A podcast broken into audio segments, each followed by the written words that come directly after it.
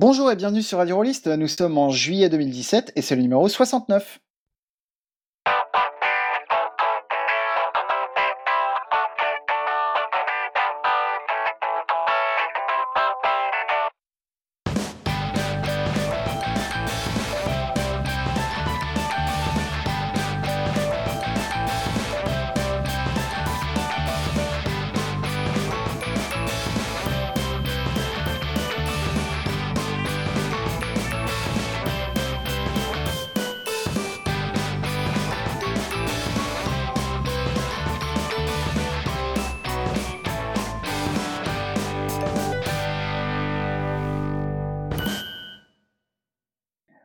Bonjour à toutes et à tous et bienvenue sur Radio Rollist. Euh, Aujourd'hui, je suis en compagnie de l'homme de l'art passif, Thomas. Salut. En compagnie de l'homme au nom impossible orthographié, Gerhardt. Bonjour. À chaque fois, euh, j'essaye et j'y arrive pas. Et en compagnie de l'homme apocalyptique, Callisto.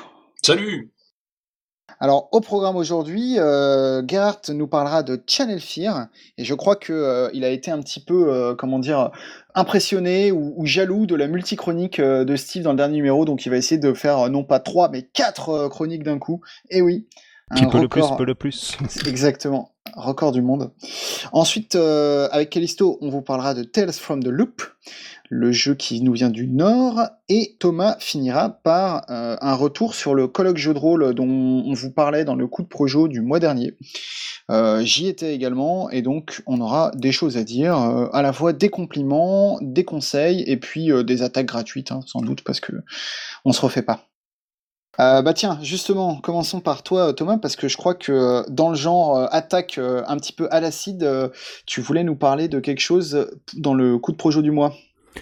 Ouais, alors je vais parler de Suck My Dice. Donc Suck My Dice, euh, qui est un blog, qui est le blog de Morora. Alors Morora, forcément, à l'audio, euh, ça passe très bien, mais ça s'écrit M-O-R-O-R-A. Et euh, bah, j'avais assez- jamais, j'avais jamais faire la relation avec Mor- Morora, je viens de piger le jeu de mots quoi. Mais c'est ça, et voilà, et, et- Waouh. et c'est tout la puissance des changements de format, n'est-ce pas? Donc là, on parle bien d'un blog.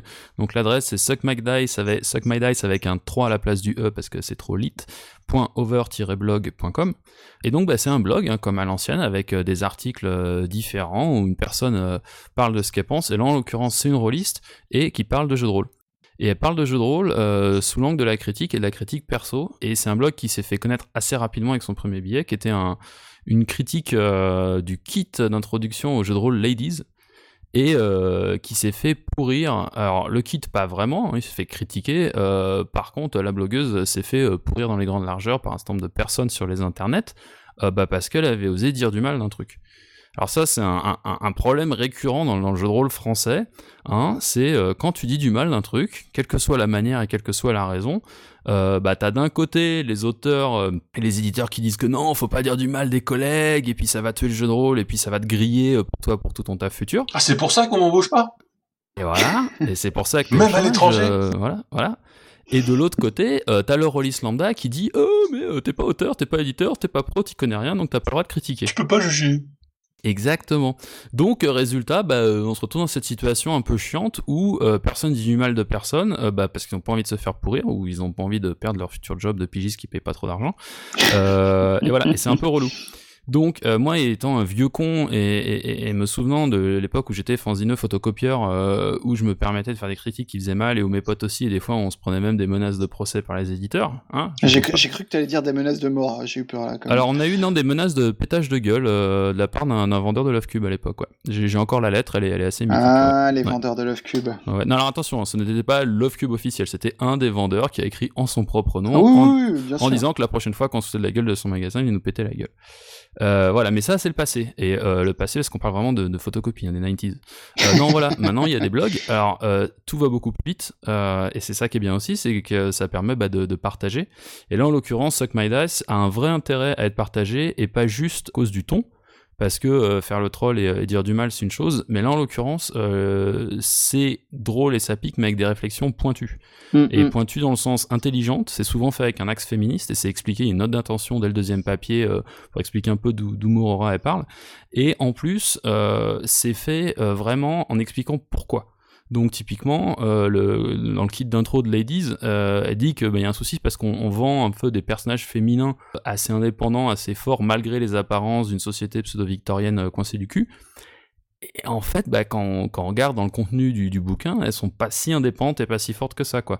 Donc, elle dit pas juste c'est pourri, elle dit voilà, j'ai été déçu parce qu'il y a tel et tel point qui, qui, qui achoppe vraiment, quoi. J'ai l'impression qu'il y a des gens qui ont confondu en fait le ton sur lequel elle le dit avec ses arguments et en fait euh, comme d'habitude euh, vont dire non mais attends euh, là t'as vu comment t'en parles c'est de la méchanceté gratuite du coup je n'écoute même pas tes arguments quoi. Ouais exactement. Alors après en plus elle pousse ces trucs assez loin donc notamment le dans la question de la soumission à l'autorité elle fait partie de, ces gens qui notamment expliquent que la soumission au MJ bah, ça reste une soumission quoi. Donc c'est là où on, va rentrer spécial dédicace à, tous les, les rebelles narratifs végans et autres ouais. Eugénie Bidet, Anarchie en JDRI, hein, copyright. Big up. Voilà, donc euh, ça c'est un truc qui est aussi arrivé, on va en reparler tout à l'heure en fin d'émission sur la question du, du colloque euh, JDR. Mais voilà, euh, elle, pousse les, les réflexions jusqu'au bout, mais toujours avec un angle perso, ça reste un blog. Elle a pas demandé à être reconnue comme académicienne ou quoi. Et, et notamment quand elle parle de jeux de rôle d'horreur, donc elle prend Little Fears et, et Perdu sous la pluie comme exemple, elle explique pourquoi ça marche ou pas euh, les thématiques et les mécaniques d'horreur pour elle, et elle explique bien, donc on comprend pourquoi. Et en plus, elle le fait avec un vrai style, donc moi, moi j'aime, j'aime la, belle langue, et là en l'occurrence, il y, a une vraie écriture qui est vraiment fun. Et euh, pour les gens qui ont des, problèmes d'attention et qui peuvent pas lire des phrases longues, il y a même des, petits gifs animés et des trucs comme ça rigolos pour, euh, pour que ce soit fun à lire, quoi. Il n'y a jamais assez de gifs. Et voilà. Voilà. Donc, donc c'est vraiment un bon équilibre. Elle part un peu dans tous les sens en termes de format. Donc il y a vraiment bah, voilà, bah, de la critique de bouquins de jeux de rôle, mais il y a aussi du, du retour de convention où notamment bah, elle va te parler de, elle a rencontré des assos de GN, elle fait pas de GN, mais euh, rien que parler avec les assos, euh, ça lui a appris tel ou tel truc, donc elle, partage. Et puis euh, il y a un gros coup de gueule audio, donc nouveau format sur les gralistes, donc les, relous en convention. et pas relou en mode je vais faire chier sur la linéa B27 des règles de dégâts et de, répartition de grenades. mais non, non, sûr, on parle de, de harcèlement, d'agression, de mecs qui envoient des photos de bites et ce genre de choses, quoi. Donc, euh, grosse dédicace et pourtant elle joue pour le taf qu'ils font. Mais là, en l'occurrence, euh, vous avez une personne qui est euh, en live au micro, qui, qui, témoigne. alors, c'est assez cash. En même temps, elle arrive à prendre un sujet super lourd. Elle fait un dialogue avec une, une synthèse vocale pour, pour lui donner la réplique, qui est aussi un, format que j'aime bien. donc voilà, il y a de la recherche, il y a de la créativité, ça touche des, des, ça touche des sujets forts. Euh, et, c'est fait d'une manière qui, oui, pique un peu, mais je pense c'est complètement salutaire, à la fois sur le fond et sur la forme. Donc, euh, bah, gros merci à Morora, continue. Et puis, bah, pour tous les autres, allez voir sur euh, suckmydice.over-blog.com et puis il y aura les, liens dans, le, dans les notes, quoi. Ouais, parce que Dice, c'est un peu comme, comme Gerhardt J'allais dire Wittgenstein, c'est la déformation. Euh, Sildofen, euh, c'est toujours compliqué à, orthographier. quoi. C'est plus facile à lire. Ouais, il faut bien taper Overblog derrière, sinon on tombe sur autre chose. J'ai viens d'essayer. euh, pas. Ouais, euh, ah oui. Bah avec un 3 à la place du avec E. Un 3. C'est justement, le 3, même avec le 3 avec la place du E, on tombe sur autre chose. voilà, mettez Overblog dedans. Mais en tout cas, euh, en tout cas, oui, je, je, je, je te euh, seconde tout à fait euh, sur cet avis. C'est ce qui est intéressant aussi, je trouve, c'est un peu cet aspect. Bah, comme tu dis, c'est un blog, donc il y a un côté fouillis qui est assez sympa parce que finalement, d'un biais sur l'autre, tu sais pas trop de quoi ça va parler, et, et donc c'est toujours cool d'avoir des. Moi, je suis, je suis assez partisan des, des supports, enfin des, des endroits qui proposent des, des choses très différentes d'une fois sur l'autre. Donc c'est cool. Et bah donc euh, merci à toi. Et euh, bah, je parlais de Gerhardt euh, avec deux H. Ouais, c'est un prénom nain. Mais c'est le deuxième H. Non, il n'y a pas de K. où le mettre. Et pourtant, et pourtant H pour un nain, c'est important. Bref, je te passe la parole pour, pour Channel Fear. Durant cinq saisons, une obscure chaîne du câble américain diffuse Channel Fear, une émission de TV suivant les enquêtes de reporters spécialistes du paranormal. Quelques mois après la mystérieuse disparition de l'équipe, de nombreuses chutes et bandes perdues d'épisodes non diffusés furent retrouvées. Voici leur histoire. Ça, c'est le pitch de Channel Fear. Alors comme euh, Ino, l'auteur, écrit très bien, je vais me contenter de lire comment il le présente, parce que c'est juste parfait. Channel Fear, c'est un serial. Un jeu de rôle uniquement composé de scénarios courts, jouables en deux heures. Les joueurs incarnent une équipe d'enquêteurs spécialisés dans le paranormal, travaillant pour une émission de TV du câble américain. Chaque épisode contient tout pour jouer, une présentation du concept, une bande originale pour sonoriser la partie, un système de jeu, une feuille d'enquêteur vierge, cinq pré-tirés et un scénario court. Chaque épisode est indépendant et ne requiert pas d'avoir lu les précédents pour être joué. C'est un jeu de rôle euh, donc où chaque épisode, il y en a quatre qui sont publiés à l'heure actuelle, est un scénario, euh, clé en main presque. Et c'est très inspiré par euh, les approches euh, found footage euh, à la Blair Witch Project. C'est assez sympa de jouer des enquêteurs qui doivent produire une série télé en même temps. Ça, ça rajoute vraiment quelque chose en plus. Alors je vais vous faire les, les pitchs de chacun des, des épisodes, mais comme il s'agit d'enquête et d'horreur, ce qu'il y a dans la boîte, c'est pas toujours ce qui est marqué dessus. Ouais, puis tu peux pas tout dire du coup. Voilà, donc je vais faire une chronique euh, sans spoiler. Le premier épisode s'appelle euh, Sauron Gothic. Après avoir tué, égorgé et dévoré 27 chiens, un homme se suicide en se jetant par la fenêtre du chenil où il travaille. Pourtant, l'autopsie révèle que le déséquilibré est mort une semaine avant le massacre. Désolé, je l'ai dans la tête depuis tout à l'heure, fallait que je la. Alors c'est j'ai pour information, j'ai fait jouer euh, le 1, le 2, la première moitié du 3. Et C'est pas qu'il est coupé en deux, c'est qu'on s'est arrêté au milieu. Et, euh, et j'ai lu le 4, donc euh, c'est un, un retour avec un peu un peu de pratique derrière. C'est Alors, Oui. euh, ouais, ouais, pitch, pitch-nous le 2 parce que il me semble que c'est celui-là que j'ai joué moi.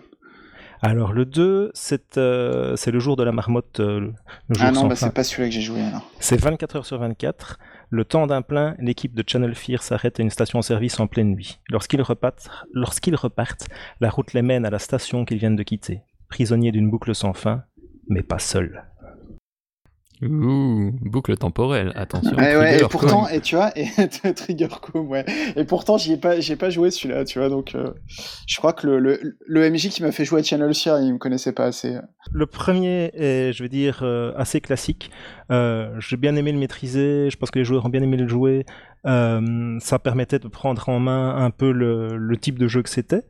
Euh, le 2 est très spécifique, très particulier avec cette boucle temporelle. Le 3, qui s'appelle Nachtmar, euh, l'équipe de Channel Fear arrive dans une petite ville victime de déménagement massif d'habitants épuisés. Nuit après nuit, tous font le même cauchemar où ils meurent assassinés. Et le 4 qui s'appelle euh, Grattement.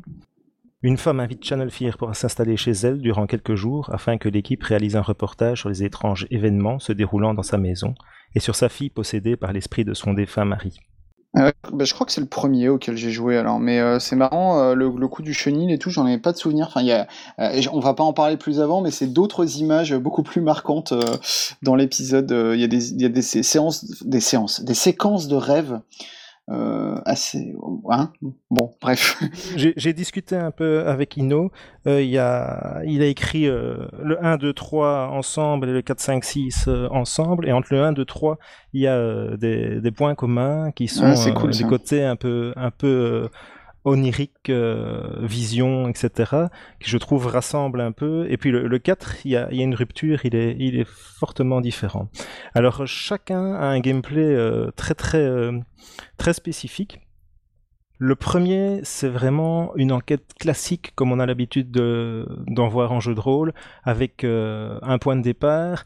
On a quelques indices qui mènent vers d'autres indices, qui mènent vers d'autres indices et qui mènent à une situation finale.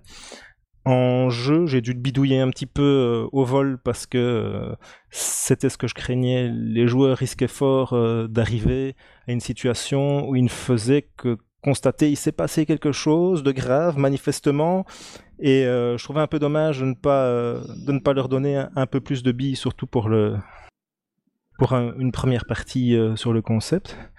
Maintenant, euh, si ça se termine, euh, je vais pas dire en eau de boudin, mais simplement ils se rendent compte qu'ils sont passés à côté des trucs, c'est pas nécessairement un mal. Hein. Faut pas oublier que ce sont les, les bandes de ce qui n'a pas été diffusé à l'origine. Ouais, ouais, mais après, c'est vrai que bah, tu vas peut-être en parler plus avant, mais ça, c'est un reproche que je fais au, au scénario Dino en général. Hein, donc, euh, Il faut savoir que je suis absolument pas client des scénarios euh, scriptés, surtout écrits par d'autres.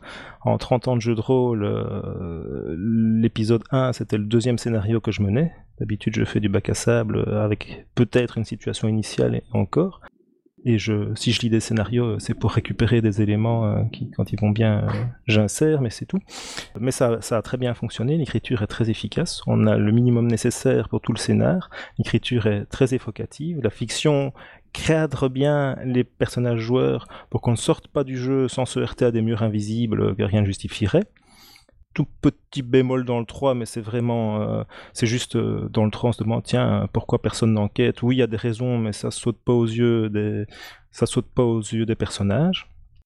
Ce qui est très chouette, c'est que bon, c'est écrit condensé, on a les infos qu'il faut. Le scénario, c'est 12 pages en fait dans un, dans un channel FIR à peu près. Hein. Il, y a, il y a sept pages d'introduction qui présentent le concept, qui donnent l'adresse de la bande originale, qui donnent un peu euh, d'informations sur la série en elle-même, la série Channel Fear, dans, dans la fiction. Une douzaine de pages de scénario, une douzaine de pages de système et une douzaine de pages pour cinq pré-tirés et une fiche vierge. Ça, ça fait les, les 45-43 pages à peu près d'un Channel Fear qui sont disponibles en PDF sur Lulu au prix de 2,50€, donc c'est vraiment pas ruineux. Et euh, ils sont regroupés par deux euh, pour l'impression à 7,50€. Donc le 1, le 2 et le 3 et le 4. Ah d'accord. Et t'as un système de jeu inclus dedans ou c'est Tu as un système euh, de jeu inclus dedans, c'est le système classique Dino un peu simplifié, le Corpus Mechanica qui fait. J'en parlais après. je, je, vais revenir sur, sur l'écriture en elle-même sur les scénarios en elle-même. Donc, c'est une écriture très efficace on a ce qu'il faut. J'ai chaque fois été chercher un petit peu plus euh, pour bien poser mes ambiances. Maintenant, il dit euh, le jeu se joue en deux heures. Bah, moi, je le fais plutôt en trois. Ah ouais, carrément. Carrément. Et voir, voir plus, hein. nous, on a fait le. Bah, je te dis l'épisode 1, je crois. Et euh, bon, après, c'est parce qu'on a beaucoup cabotiné. J'en reparlerai d'ailleurs de ça. Mais euh, au bout de 3 heures, on avait fait la moitié. Non, on a fait peut-être les deux tiers du scénar. Quoi. 2 heures, euh, c'est vraiment si tu fais des, des cuts comme un malade. Exactement. Mais donc, le, le, premier, on a fait 3 heures et demie. En fait, le deuxième, on a fait 3 heures. Le troisième, après deux heures et demie, on était à la moitié. Donc, à mon avis, en, en 4 heures, 4 heures et demie, on devrait le terminer. Mais le quatrième, et c'est, ça, ça, ça m'a fait dresser l'oreille, il y a des instructions euh, très précises sur comment le mener, sur comment faire le montage de la partie. Et effectivement, c'est un, jeu euh, très sec avec euh, beaucoup de, d'ellipses et de coupures et de, choses qui sont plus gérées que jouées. C'est pas mal parce que ça donne vraiment comment ça doit être joué pour respecter ce contrat de, deux heures?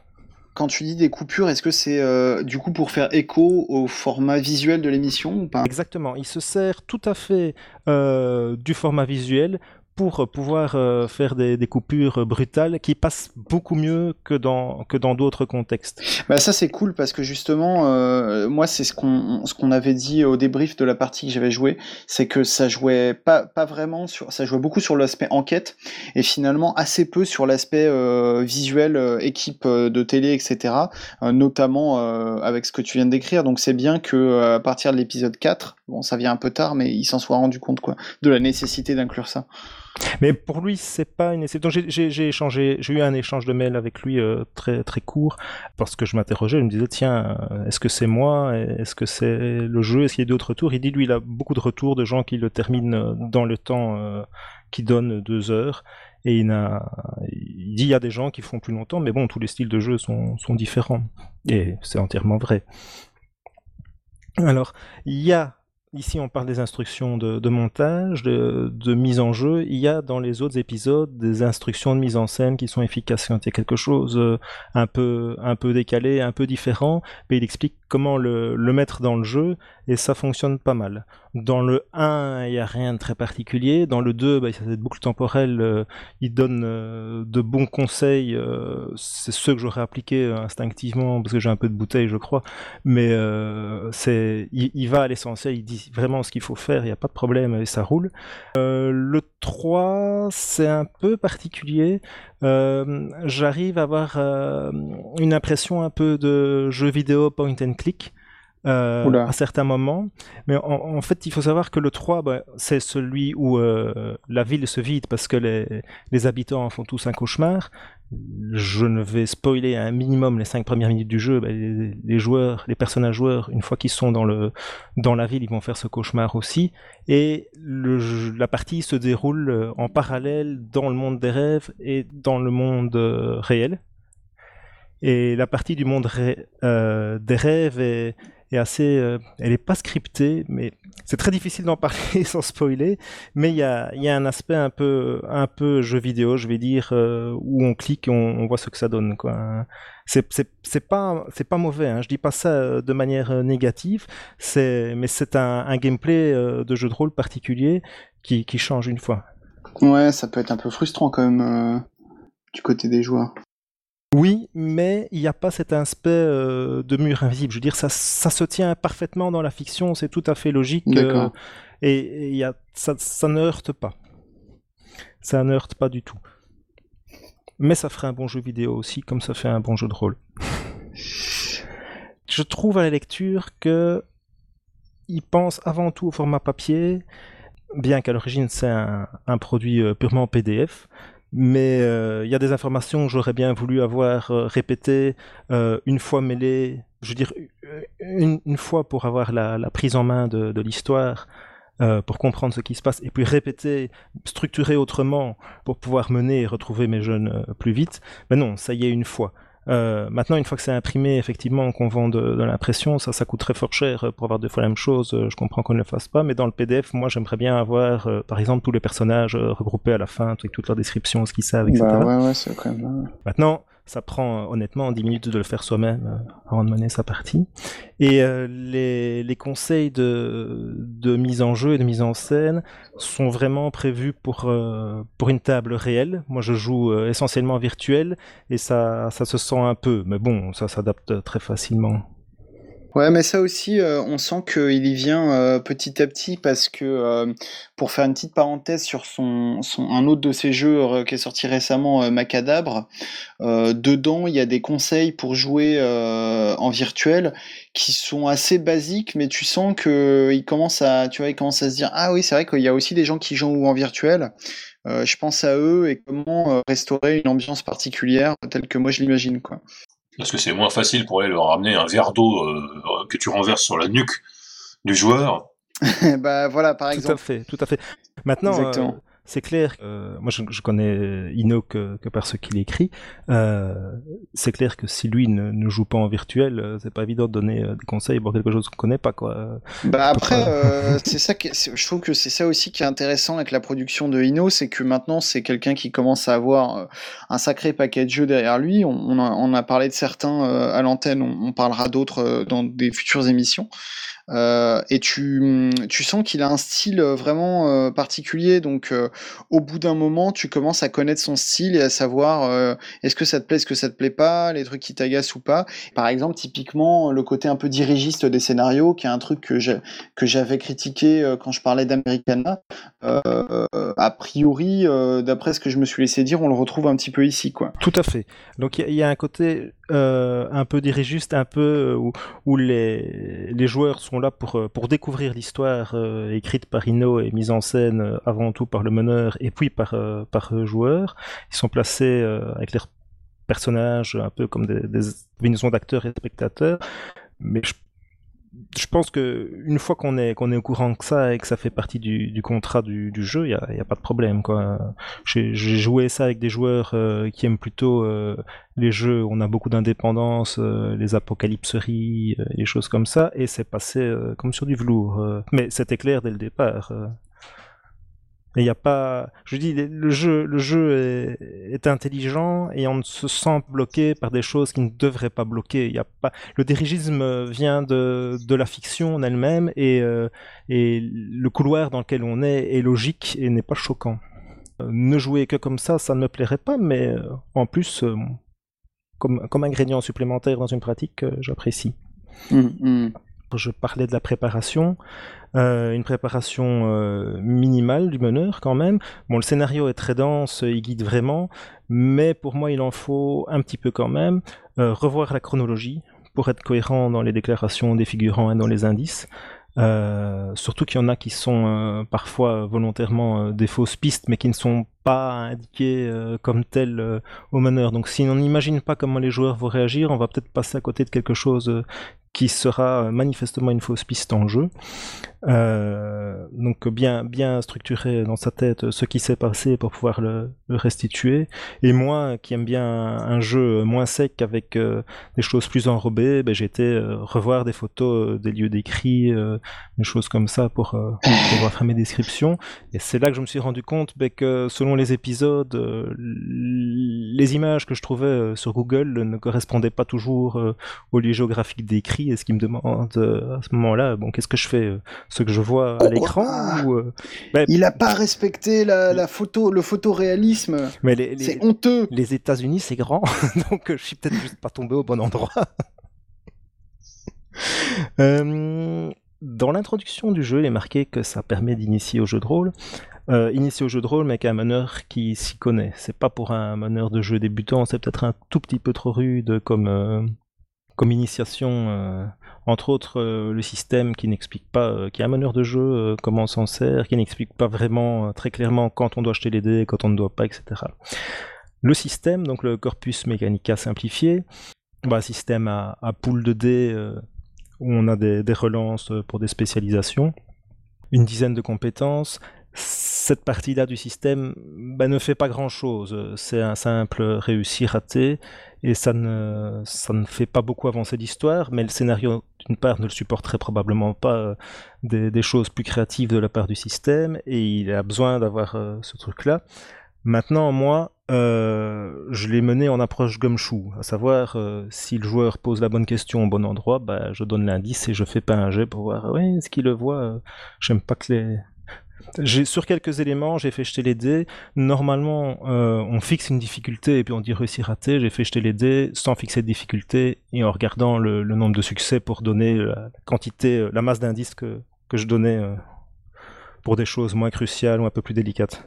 Nous, quand on y a joué, on l'a fait carrément en freeform parce qu'on est des narrativos végans euh, radicaux, tu vois. Donc, euh, on se dit, allez, on y va. Alors, le système de jet de dés avec ses relances est un petit peu difficile à manier sur table virtuelle si, euh, si le système n'est pas prévu dans les automatismes de la table virtuelle. Mais sur Roll20, il y a une feuille de personnage qui existe et qui règle tout cela. Donc, il suffit de cliquer sur sa compétence et les dés sont jetés comme il faut.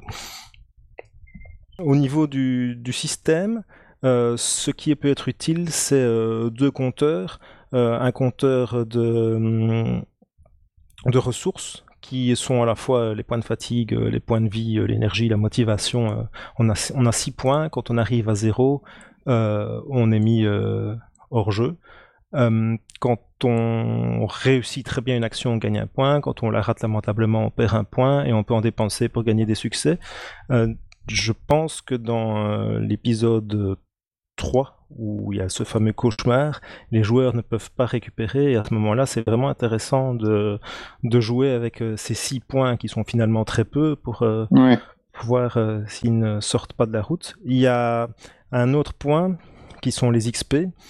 Euh, qui sont euh, très classiques, hein, de, 3, de 1 à 3 XP, grosso modo, selon la qualité euh, du jeu des joueurs, mais qui sont à considérer dans le cadre, non pas vous résolvez une enquête, mais vous faites une série télé. Donc il vaut mieux avoir des beaux plans et des choses spectaculaires ou qui vont éveiller l'audimat que de résoudre l'enquête. Et si on fait des choses euh, qui nuisent à la réputation de la chaîne, ben on va avoir des retenues sur salaire. On peut aussi euh, réclamer euh, du matériel supplémentaire pour résoudre quelque chose, mais on va avoir une retenue sur salaire qui va se mesurer en, point d'expérience. Donc ça, je trouve ça assez sympa. Et pourtant, je déteste les XP. Donc avant de me faire dire que c'est les XP c'est sympa, il faut déjà que ce soit bien. C'est pour ça que tu veux jamais te faire acheter sur des jeux de l'apocalypse. Tu veux, tu, veux pas te faire acheter ah, ton XP c'est vrai que j'ai une réaction paradoxal euh, à tout ce qui est euh, tentation euh, sous forme de points. Mm. Si on me dit si tu fais ça, tu vas gagner des points, bah alors je le fais pas. Voilà.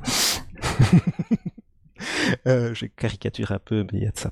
Au niveau de la structure des scénarios, euh, le premier épisode, il a une structure euh, d'indices qui se renvoient les uns les autres, j'en ai déjà parlé.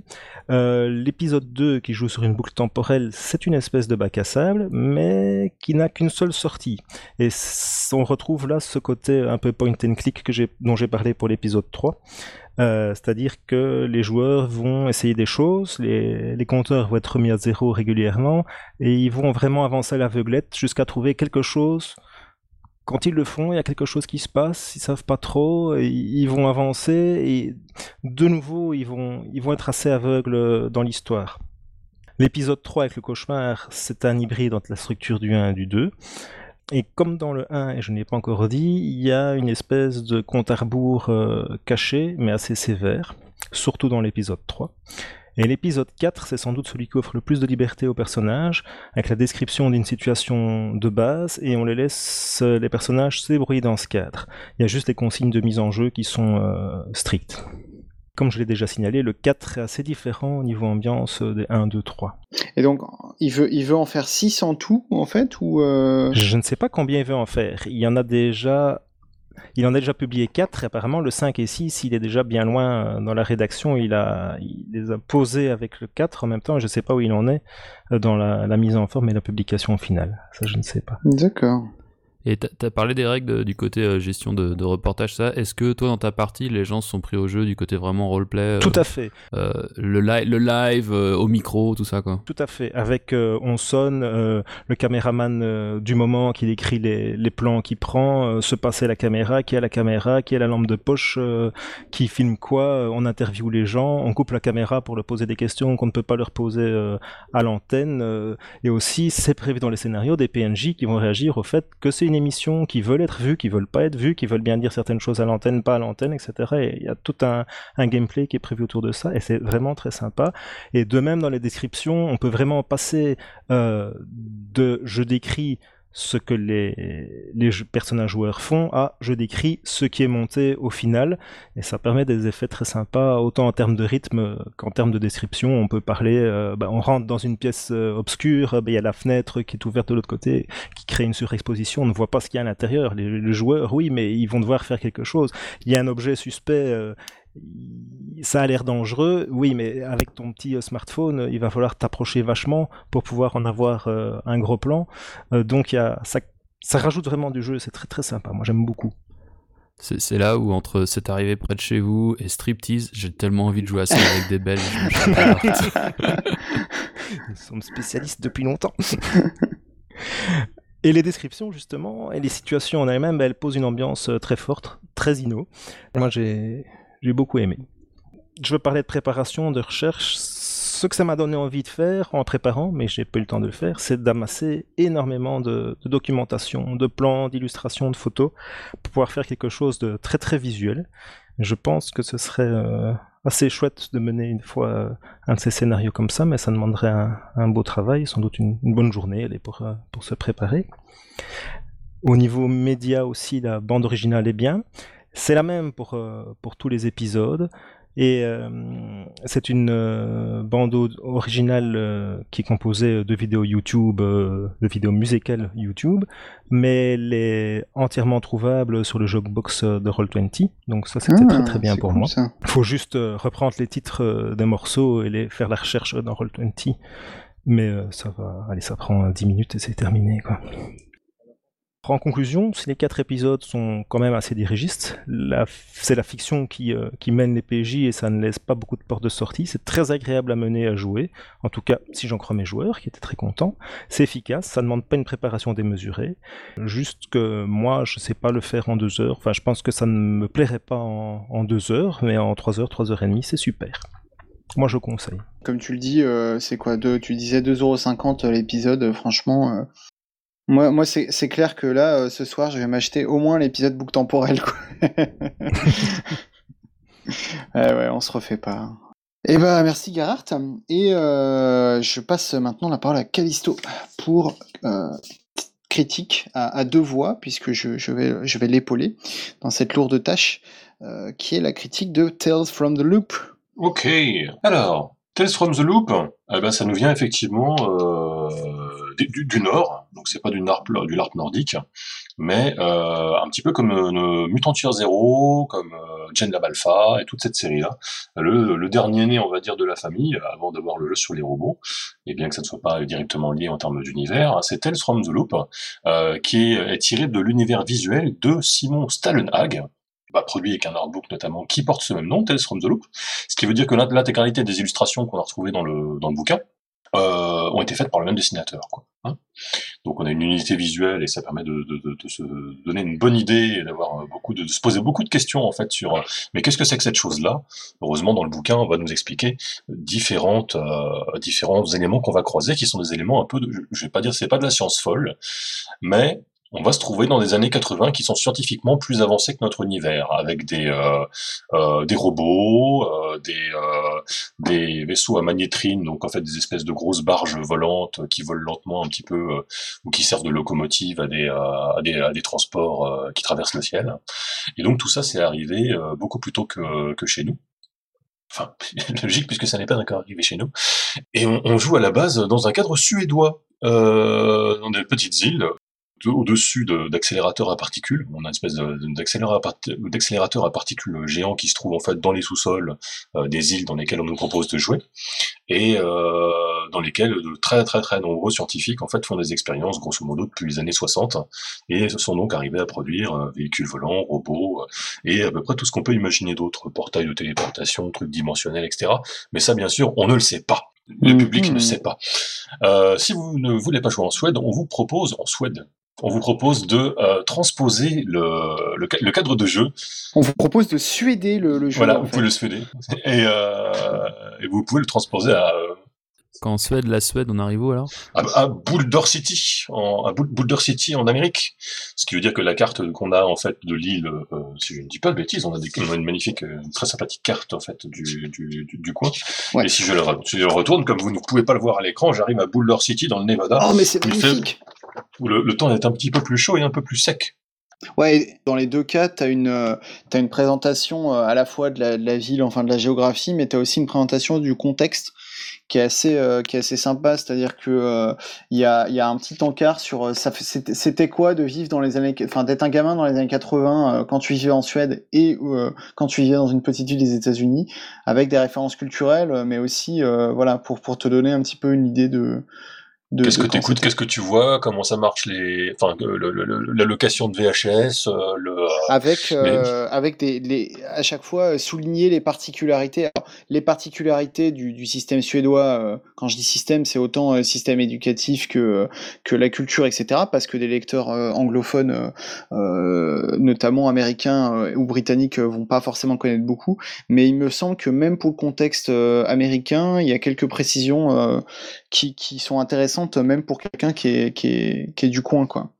J'ai pas tilté moi sur le, la partie américaine, peut-être que je l'ai survolé trop rapidement euh, parce que j'avais déjà, j'avais pas mal euh, lu surtout en fait la première version du jeu, celle qu'on avait vu juste après le, le Kickstart, et du coup cette partie-là n'existait pas euh, à l'époque. Euh, oui, mais la Suède effectivement, on a un espèce de mix un peu capitalisme plus socialisme qui est pas inintéressant qui crée des petites différences avec l'Amérique tout en étant vachement propre, proche. Ce qu'on va voir quand on va évoquer les différents types de, personnages qu'on peut jouer. Ou les plus exactement les types d'adolescents car un petit peu euh, comme dans euh, comme dans le monde des choses plus étranges. Euh, pour ceux qui envoient la référence à, la série, euh, vous allez jouer, vous allez jouer des de jeunes adolescents qui, qui ont un peu le choix entre leur quotidien sordide ou l'appel de l'aventure et, euh, et pouvoir aller euh, essayer d'enquêter sur euh, des les, la manière dont la science folle en fait enfin c'est pas la science folle hein, mais j'ai cette appellation qui me vient en tête la manière dont la science va un petit peu perturber leur leur quotidien et juste une petite question justement sur la, la science. D'après les, les, dessins, c'était assez, assez léché, assez propre. Donc c'est pas vraiment du formica punk à la, à la boulet, quoi. On est dans des, dans des trucs plutôt ouais, Et moi, ça, ça fait partie des trucs que je trouve un petit peu, on va dire, euh, fragiles. Euh, dans la fiction, c'est qu'en fait, euh, il t'explique que euh, la manière dont c'est décrit, quand même, c'est un petit peu plus, un petit peu plus destroy, c'est-à-dire il y a, y a, un peu un côté quand même, ouais, il y a des robots, il y a des overboards, etc. Mais bon, ils sont pas euh, d'une propreté et d'une robustesse à toute épreuve. Mais en fait, euh, si je me souviens bien, et ça, ça a été rajouté effectivement dans le texte final, il y a une espèce de, justification in-game pseudo-scientifique sur le fait que euh, tu as une technologie quand assez avancée, mais qui coûte cher à produire, il y en a pas beaucoup, etc.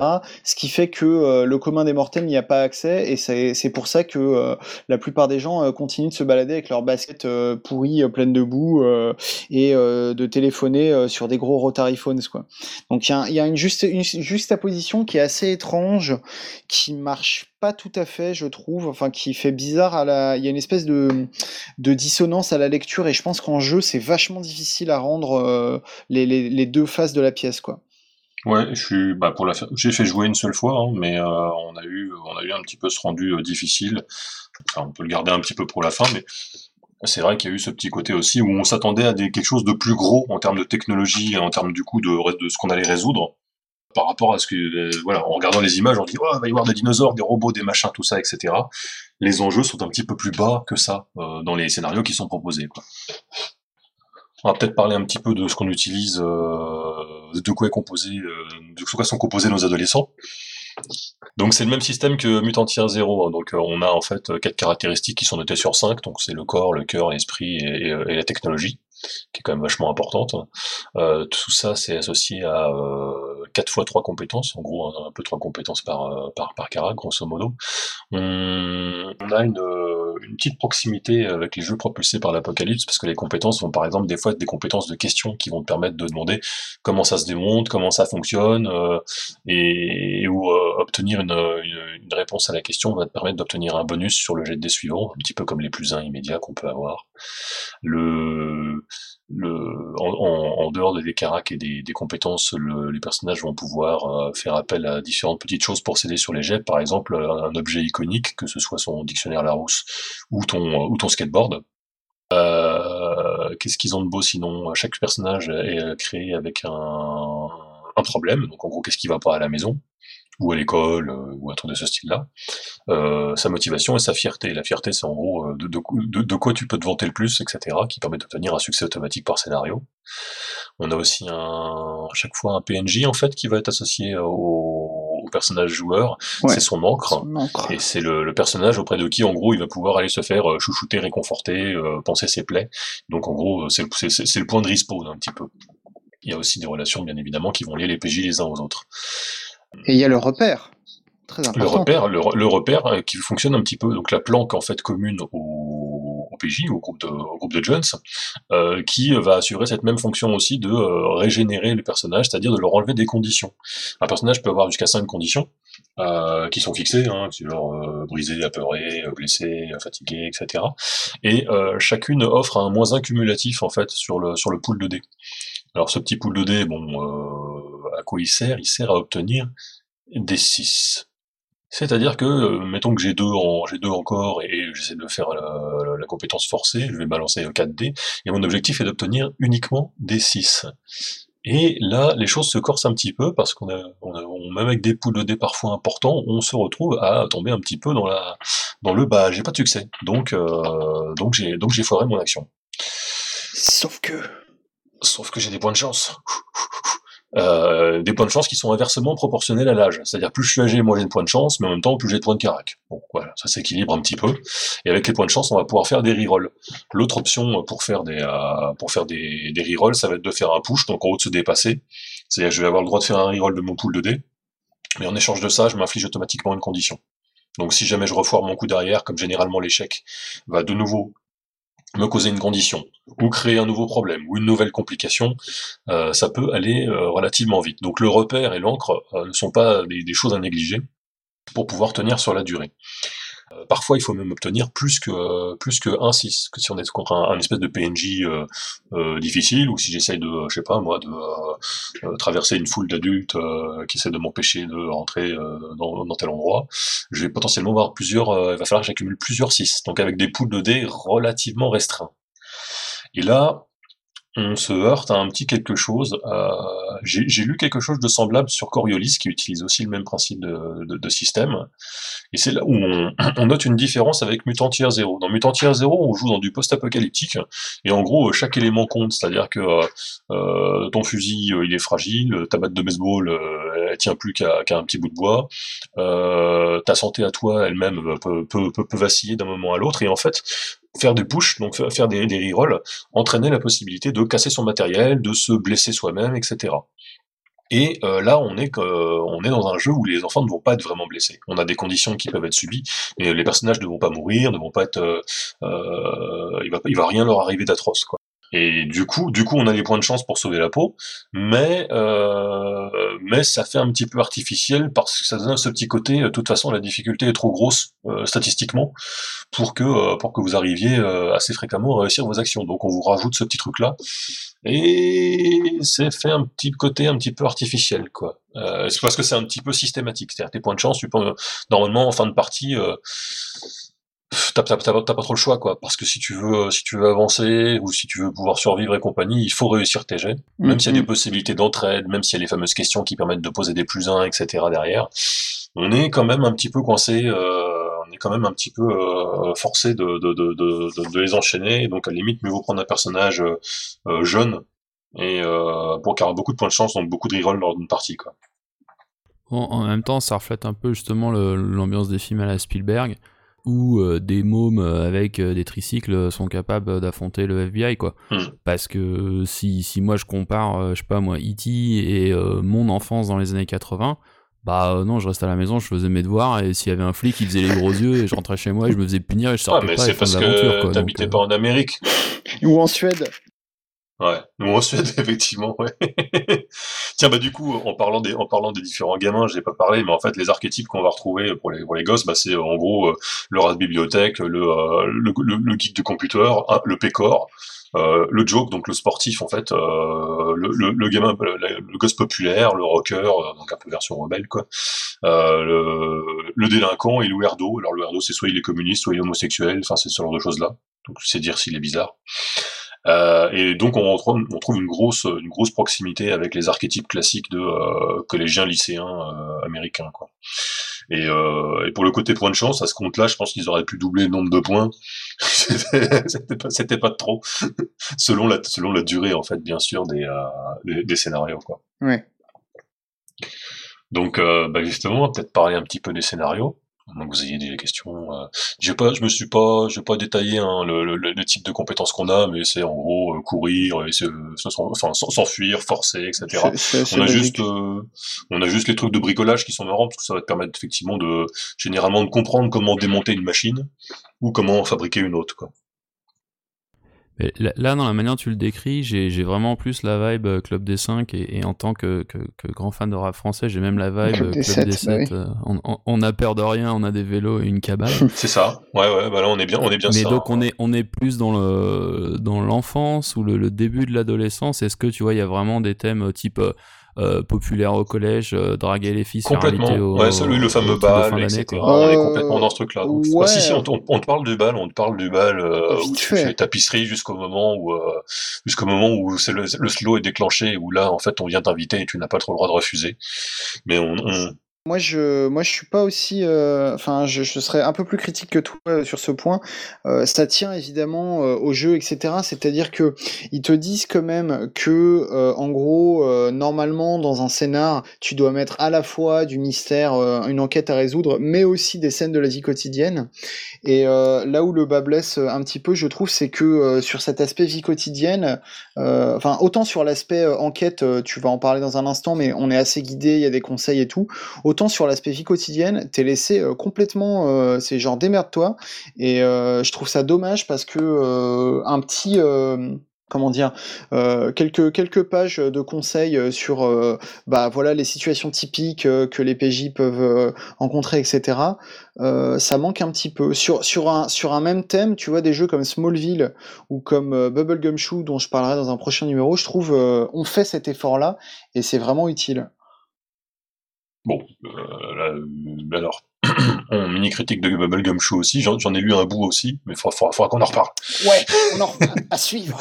Parce qu'il y a eu un truc comme ça où il parle des problèmes adolescents, mais en fait ils les mettent tous au même endroit, au même moment, etc. C'est un petit peu beaucoup. Oui, c'est vrai, mais on en parlera plus tard. euh, du coup, en fait, on a, on a, quand même quelques pistes hein, qui sont données hein, sur euh, qu'est-ce qui se passe quand, euh, quand, quand Gérard, bien sûr, et non pas Gerhardt, je suis obligé d'utiliser Gérard, hein, désolé, c'est un, un, peu comme un placement de produit. Quand Gérard rentre, euh, rentre, à, rentre à la maison avec son père qui est au chômage, ou qui s'engueule avec sa mère, ou qui est en train de signer les papiers de divorce, ou euh, euh, le voisin qui... On, on, donne quand même un petit peu des exemples. Le souci, c'est qu'en fait, dans, dans la, la c'est un peu lié mécaniquement à ta fiche y a la notion de problème que tu as choisi, c'est-à-dire que ton, ta vie du quotidien, euh, tel que le MC, la, le MJ te la raconte, hein, est censée être plus ou moins euh, lié au problème que tu t'es choisi, donc tu t'es choisi toi-même. Euh, et euh, donc comme je disais, hein, le, le, chômage, l'alcoolisme, n'importe quoi en fait que tu peux imaginer, et qui fera, et qui fera sensation sur TF1 euh, t'es censé un petit peu dans chacune des, des, phases où on va te retrouver dans ta vie quotidienne être confronté à ce même problème. Et c'est seulement en fait entre des scénars que tu vas pouvoir évoluer, faire évoluer ton euh, ta problématique. Donc là, bien évidemment, le conseil c'est plutôt de dire bah développer euh, la vie de vos personnages lors de ces phases de scène, les phases de, vie quotidienne, et, euh, et, ayez plusieurs pistes en fait qui vont chacune grandir, une avec les parents, une avec les profs, une avec la petite copine, les copains, les bullies, et, et, le mal sera vite vite réparé quoi. donc ça en fait c'est juste pour pour renforcer en fait ces phases-là pour moi, hein, pour renforcer les phases, euh, l'intérêt qu'on peut avoir pour les phases mystérieuses. Euh, ce que je parlais tout à l'heure de l'appel de l'aventure, c'est plus, plus difficile euh, de refuser l'appel de l'aventure quand euh, ton quotidien c'est vraiment de la merde quoi. Et, je pense que c'est vraiment fait pour pour renforcer cette idée-là quoi. Voilà.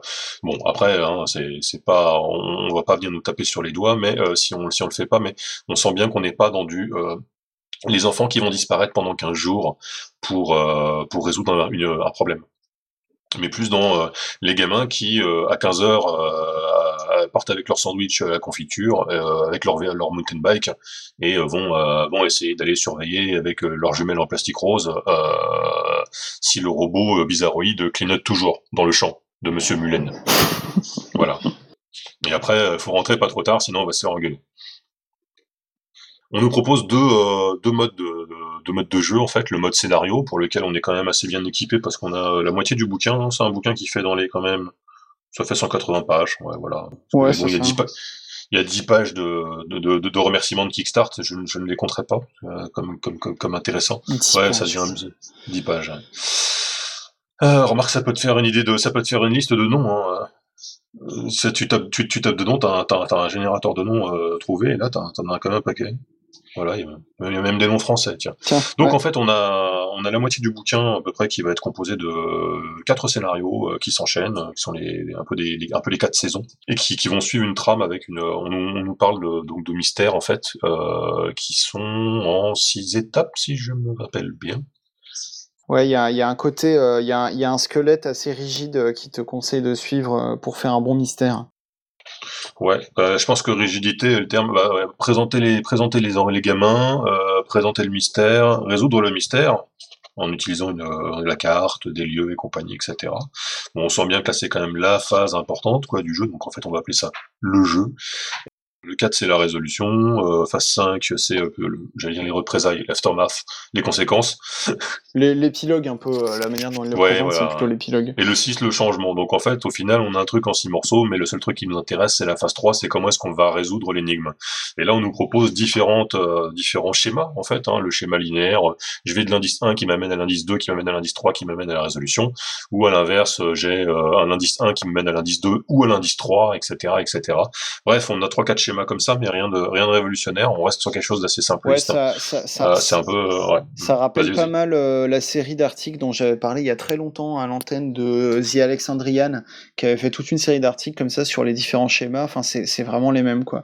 ce qui est ce qui est intéressant, enfin l'outil que j'ai trouvé sympa pour le coup dans cette section là, qui qui est un peu plus original, même si on le retrouve dans, dans certains jeux de rôle, c'est le côté compte à rebours des emmerdes qui peuvent te tomber sur la gueule c'est-à-dire à la fois, enfin, il y a, y a euh, une espèce de, de, de, comment euh, schématiser, encore une fois, un structuré, rigidifier euh, l'escalade des problèmes. Genre, si les PJ font rien, euh, qu'est-ce qui va se passer Et ça va être de pire en pire. Et puis, t'en as un à l'envers qui est le, je sais plus comment ils appellent ça, un truc genre euh, Retribution, Retribution Countdown ou un truc comme ça. Oui, oui, le, avant que ça te revienne dans ta gueule. Ouais, c'est genre, si, te, si tu vas chatouiller le, le, méchant, quel est, pareil, les, les différents moyens qu'il va employer pour te, t'en foutre plein la gueule et, Pour remonter jusqu'à toi, ta famille, etc. Exactement. Et, c'est très intéressant parce que on parle donc de décompte en fait. Et tout à l'heure j'évoquais le, fait que dans, les, un peu dans le format hein, des compétences, on retrouvait quelque chose qui était proche des jeux propulsés par l'apocalypse. Euh, notamment par exemple des, je vais pas parler de ça, mais hum, quand on fait plus de succès que prévu, donc si par hasard j'arrive à faire plus de 1 à 6, en fait je vais avoir le droit de dépenser mes 6 supplémentaires pour obtenir des effets, un petit peu comme les options qu'on aurait sur des 7-9 ou des 10 plus de jeux PBTA. Euh, et ben les compétences fonctionnent de la même manière, donc j'ai une petite liste de propositions qui sont faites, et du coup du côté MJ aussi on va on va retrouver ça parce que on va retrouver ce côté cette proximité puisqu'on va avoir des décomptes, on va avoir des cartes de relation, de cartes des cartes de mystères qu'on va tracer au fur et à mesure.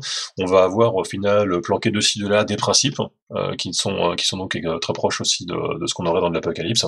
bref, on, voit que c'est c'est du jeu c'est du jeu classique mais qui a su qui a su quand même se nourrir piquer un petit peu ouais voilà se nourrir c'est le meilleur terme. c'est plus positif. C'est ça ce côté négatif qui vient avec ma personne. et voilà. donc... Moi sur le juste, si, je vais, je vais peut-être, euh, je sais pas si tu comptais en parler, mais enchaîner sur le, le fait qu'il il, il propose euh, deux types de scénarios, c'est-à-dire euh, bah, scénario classique ou comme tu disais en six étapes, etc. Et puis. Et l'autre, c'est le bac à sable. Voilà, le bac à sable qu'ils appellent le Mystery Landscape, donc le, le paysage mystérieux. Et là-dessus, moi, je trouve il y a un gros loupage. Je sais pas ce que tu en penses, mais en fait, grosso modo, le paysage mystérieux, ils prennent l'exemple de la ville enfin d'une des villes qu'ils décrivent dans la partie background. Et l'idée c'est, euh, il y a, on va dire, je sais plus, genre 4-5 lieux marquants. Et euh, dans chacun de ces lieux, enfin chacun de ces lieux est lié à un mystère, est lié à un, truc que, que, les joueurs peuvent découvrir. Euh, et donc chacun de ces lieux peut donner potentiellement naissance à un scénar ou un mini-scénar. Ce qui est cool en soi, il y a un côté, euh, les joueurs se baladent dans la ville et puis ils essayent de, résoudre tous les trucs qui font que leur ville est bizarre. Euh, là aussi, on retrouve un, côté vraiment Scooby-Doo euh, Club des 5. Sauf que là où je trouve que c'est vraiment, vraiment dommage, c'est que ces mystères ne sont quasiment pas liés entre eux.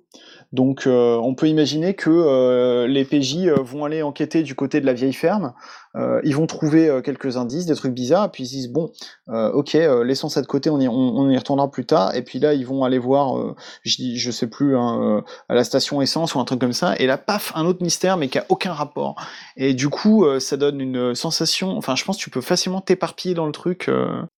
Bah, je pense que c'est vraiment fait pour du jeu à épisode. On sent bien que euh, même si, euh, par exemple, dans les scénarios qui sont donnés, alors donc je parle des scénarios en mode mystère classique, euh, là où on a vraiment un enchaînement et des choses qui sont liées puisque les quatre scénarios sont liés, on, on, retrouve quand même vraiment cette idée que on va pas jouer des grosses campagnes et qu'on va plutôt jouer, voilà, épisodiquement à l'occasion un petit bout de scénar. Et je pense que c'est un petit peu dans cette optique-là que le Mystery Landscape est créé.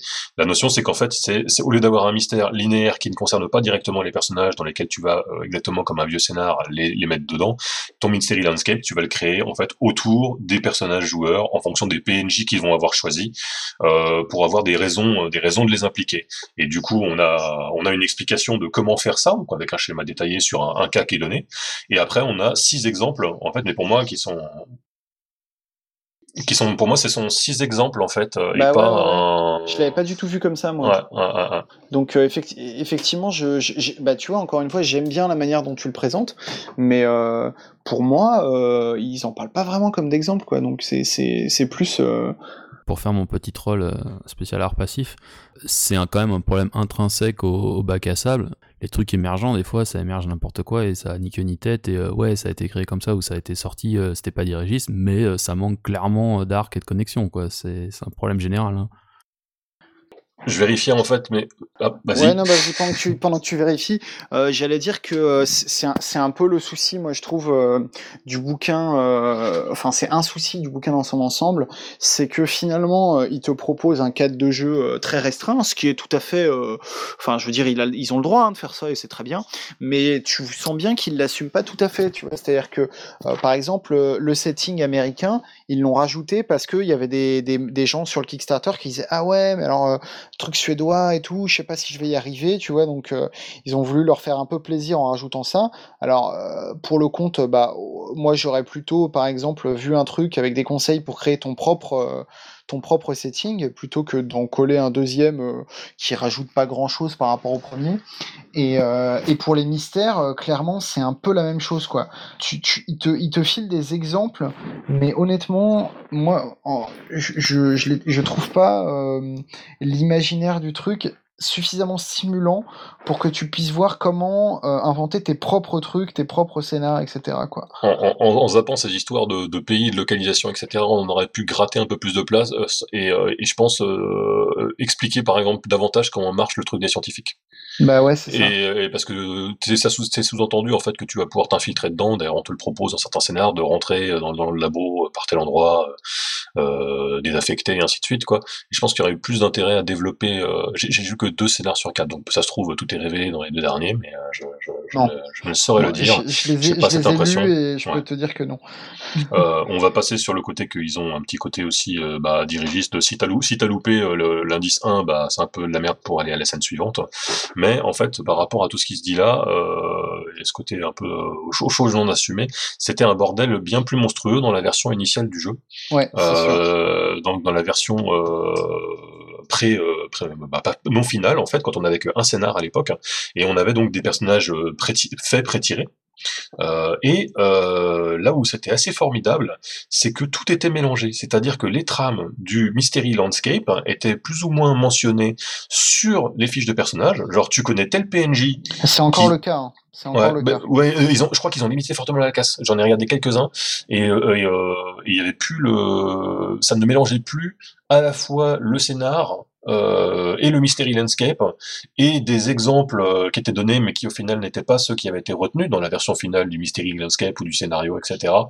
Euh, bref, c'était un petit peu plus complexe, on va dire, au début. quoi. Bah, C'est-à-dire qu'à chaque fois, en fait, ils te présentent des trucs en te disant c'est des exemples, tu peux faire ce que tu veux, etc. Mais en fait, quand tu lis l'intégralité du bouquin, tu te rends compte que c'est pas du tout des exemples, en fait. C'est, ça fait partie du background, quoi. Ouais, c'est ça, ça fait partie du background et il et, et, y a que ça derrière, quoi. Et du coup, si tu peux réutiliser, oui. Et je pense que du coup, c'est ça qui en fera un jeu qu'on va pas. Euh, ça sera pas, ça fera pas un grand jeu, quoi. Mm, mm, mm. Euh, ça fera pas un grand, ça fera un jeu où tu joueras peut-être une fois, deux fois, en utilisant un petit peu le contenu, en testant le, mais mais ça me donne pas, à, à, la fois par le système technique qui au final te récompense pas spécialement parce que t'as quand même euh, pas mal de chances de foirer ton coup et donc d'avoir du bon bah on repasse par la case départ, on va se soigner et on, ré, et on réessaye, etc. Euh, et, euh, et de l'autre côté, ce, ce, ce, petit ratage un petit peu sur le sur l'univers et le principe des le principe des énigmes, quoi, le fait de ne pas avoir des, des, des, des, super grosses aventures à la Stranger Things ou à, ouais, parce ouais. que le système le, le système le supporterait pas, je pense, euh, parce que comme dit, il faut passer la, faut, faut passer refaire le plein de le plein de points de chance euh, et enlever ses conditions un peu trop régulièrement si on pour, pour faire quelque chose de, de suivi et, euh, et ce côté un petit peu un tout petit peu ratage de de, de l'univers des, des, des, du mélange mystery landscape mystère tout court etc etc Ouais, ouais, je, je suis assez d'accord. Après, il euh, y a un point quand même que je trouve, euh, alors ça n'a pas vraiment de rapport direct avec le jeu lui-même, mais que je trouve intéressant, c'est le fait que ce soit un jeu qui, euh, qui, qui, tire son origine dans, dans des artbooks en fait. Euh, et c'est vrai que euh, c'est un comment dire, c'est un, une genèse intéressante, je trouve. Euh, voilà, avoir en fait une, une, base qui est d'abord un univers visuel avant d'être autre chose. Et ça, c'est quelque chose qu'on qu'on voit pas si souvent dans le jeu de rôle. on en on en reparlera dans des épisodes futurs, notamment avec le principe des des one page dungeons qui sont un peu pareils, des, univers de jeu qui, partent vraiment de formes visuelles avant de devenir des formes narratives, et ça, je trouvais ça intéressant. Moi, je, je, me, vois pas spécialement y rejouer avec des adultes, mais ça, j'avoue que je me verrais bien euh, y, y, rejouer avec des, avec un public plus jeune, euh, justement pour leur monde, leur faire découvrir entre guillemets quelque part le, ce petit côté euh, aventure en vélo. Enfin, je sais pas, moi j'en ai, moi j'ai vécu beaucoup d'aventures en vélo euh, dans, dans, ma jeunesse, même s'il n'y avait pas de scientifiques, ni de dragons, ni de, ni de dinosaures. Mais je me rappelle, nous c'était toute une équipée sauvage quand on traversait euh, le, le, le, la forêt au gitan euh, avec nos vélos sans frein ou un truc de ce style-là. donc c'était, c'était déjà un peu mieux que, que, Thomas qui lui restait à sa chambre à faire ses devoirs, quoi. Oui, oui, je sais pas, tu n'avais pas, tu n'avais pas de ninja dans tes amis, Thomas? Tu n'avais pas de, de, ninja avec qui tu allais faire du ninjutsu dans un champ d'ortie? Alors, j'ai eu un, un collègue animateur de colo qui était Ouais, ninja. euh, Et- Mais, mais pour D'accord, de vrai. c'est non non c'est assez impressionnant. Non par contre non il y, a- il y a eu la fois où on s'est introduit en vélo euh, et on a trouvé une clé pour entrer dans la station d'épuration et après on s'est fait courser par le gardien et on a grimpé les grillages et tout et là là on était en plein dedans. Mais c'était juste de la merde dans des grands bacs. hein. Il y avait pas vraiment de, de Bah voilà, tu rajoutes une tentacule et pouf, t'as un scénar de Tales from the Voilà. c'est On formidable. pas loin. Il suffit que, il suffit que Toby, le, le chien de la voisine, euh, ait mystérieusement disparu et laissé des traces de, des traces de, de boue et de caca bizarre. Et voilà, et tu rajoutes encore une ou deux étapes et c'est bon. Écoutez, chers, chers- chers auditeurs, chères auditrices, euh, voilà, écrivez à Radio Rollist, euh, racontez vos souvenirs en France et on Oh, les c'est un transforme en scénario. On fait même, on fait, on fait même les pour la somme caractéristiques. modique de 2,50€. On fait même les caractéristiques, c'est pas compliqué. En général, il y en a pas. En fait il y a un gros potentiel de crossover avec Raoul. Oui, bah oui, que- qu'est-ce que, font les gamins? En fait, pendant que les beaufs sont, sont aux copines, euh, leur- leurs enfants vont sauver le monde. C'est ça. Si, si je, si je résume un peu, c'est un jeu qui a comme point de départ les illustrations, qui sont quand même très Ouais. belles, mais qui n'arrivent pas à leur hauteur. Ouais, carrément. Ouais, clairement. euh, Non, non, clairement, il y a, il y a une promesse ratée, hein, euh, je trouve, euh, euh, qui est un peu dommage. Tu as un jeu qui est fonctionnel, euh, qui, est un peu bancal. Je pense que ça tient aussi au fait que euh, si j'en crois euh, euh, bah, ce que j'ai suivi, moi, du côté euh, euh, Kickstarter, puisque j'ai fait partie de ceux qui ont financé le jeu, ça a été euh, livré extrêmement rapidement, ce qui, est, ce, qui est, ce qui est bien, ça change pour une fois. Mais du coup, euh, c'est, on va dire, les Rollis jamais contents. Du coup, c'était peut-être un peu trop rapide. Non, mais en fait, je pense que c'est pas une question de rapidité. Moi-même, j'ai souscrit parce que j'avais déjà souscrit à d'autres Kickstart de chez eux, hein, bah, pas Mutant Year Zero, Ouais. mais Gen Lab Alpha, euh, qui n'est pas exemple de défaut non plus. Euh, J'en parlerai bah, vite fait, hein, si, on, si on a deux minutes. Et, euh, et donc, je savais que le produit serait livré rapidement, que ce serait un bel, de la belle ouvrage, etc. Quoi. Et voilà, le bouquin, il est beau, euh, tout est sympa, c'est pas bourré de fautes ou quoi que ce soit, mais mais j'avais une petite crainte sur la légèreté du truc, quoi. Et, Mm, mm. C'est pas un peu le problème global, genre euh, Anima aussi qui avait des, été vendu un peu sur son côté illustration de manga de malade et qui à la fin te donne une espèce de, de rollmaster barré et puis zé- Non, le- ouais, mais je pense, je pense que c'est vraiment pas lié à, la- à cette histoire d'illustration. C'est plutôt la, la maison de production. Ils produisent un certain euh, euh, quota de remplissage, on va dire, et puis ils sont contents de ça et ça s'arrête là. en plus le fait. game design qui est peu inspiré par rapport à la qualité des illustrations plutôt que on a voulu trop coller et donc on a fait un truc faiblard ou Ouais, ouais, ouais, plutôt. Plutôt. Je pense qu'ils ont trouvé un bon game design qui était très bien pour Mutant Year Zero et pour Gen Lab Alpha, sa suite où tu joues un peu, euh, c'est un petit peu les hommes, euh, les hommes bêtes à façon, euh, façon du Docteur Moreau, mais où tu as plein dans le, dans le, dans le, le, crunch suit bien, mais le fluff a du mal parce que euh, tu joues, donc c'est le premier gros supplément standalone à Mutant Zero, euh, dans lequel tu joues des hommes animaux enfermés dans un, parc, ils sont enfermés par des robots. En gros, ils attendent que les, les créateurs viennent les rechercher. Sauf qu'il y a de moins en moins à bouffer, compagnie, etc. Et il y a plein de petites choses qui sont pas gérées, justement, un petit peu comment tu gères euh, la flotte, la bouffe, le machin, que si t'as pas les bonnes classes, en fait, t'as pas vraiment à manger. Pas de réflexion sur euh, les lapins, arrête pas d'appeler les autres des mangeurs de viande, mais en fait, on te parle nulle part de la suggestion comme quoi les, les, les chiens vont aller manger les lapins, ou les souris, ou des trucs de ce style-là.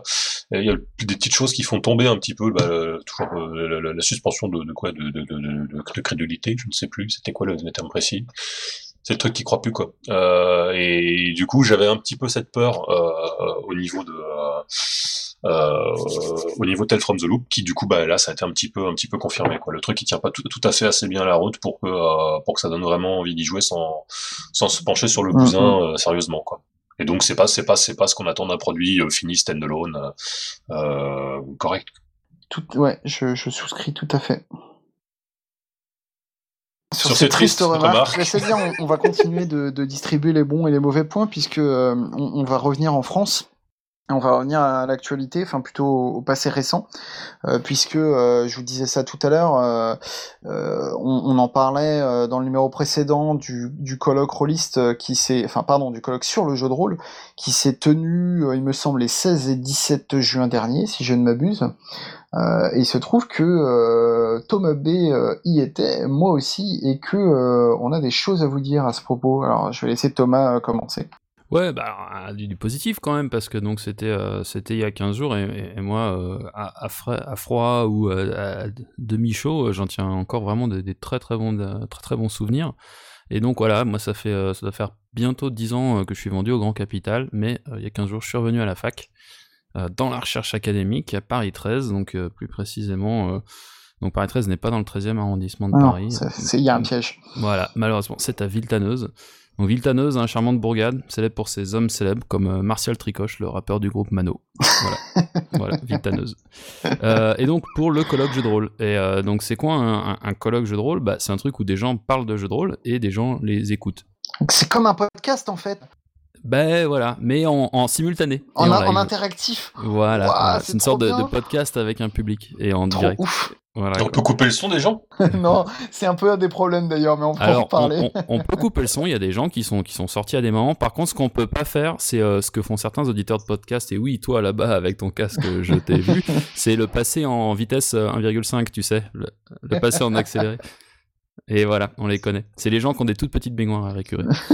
Et euh, voilà, donc la, différence avec les, tables rondes et autres chats, machin, qui sont insérés dans des conventions de jeu, donc c'est sans doute là où la plupart des gens vont euh, entendre ce genre de, choses. Donc je pense notamment aux super conférences de, GNID, JDRID qui, se passent pendant la convention d'Orchidée en Suisse, ou à euh, certains panels du Stunfest ou des, des Utopiales en Bretagne. Euh, sauf que là, c'est vraiment, on vient faire que ça. Donc c'est en mode intense, c'est non-stop. Il y a la caution universitaire, donc pareil 13. là, en l'occurrence, les orgas, c'était Daniel André, Vincent Berry et Alban Cadra. Et donc, c'était pas un éditeur, c'était pas le club de jeux de rôle du coin.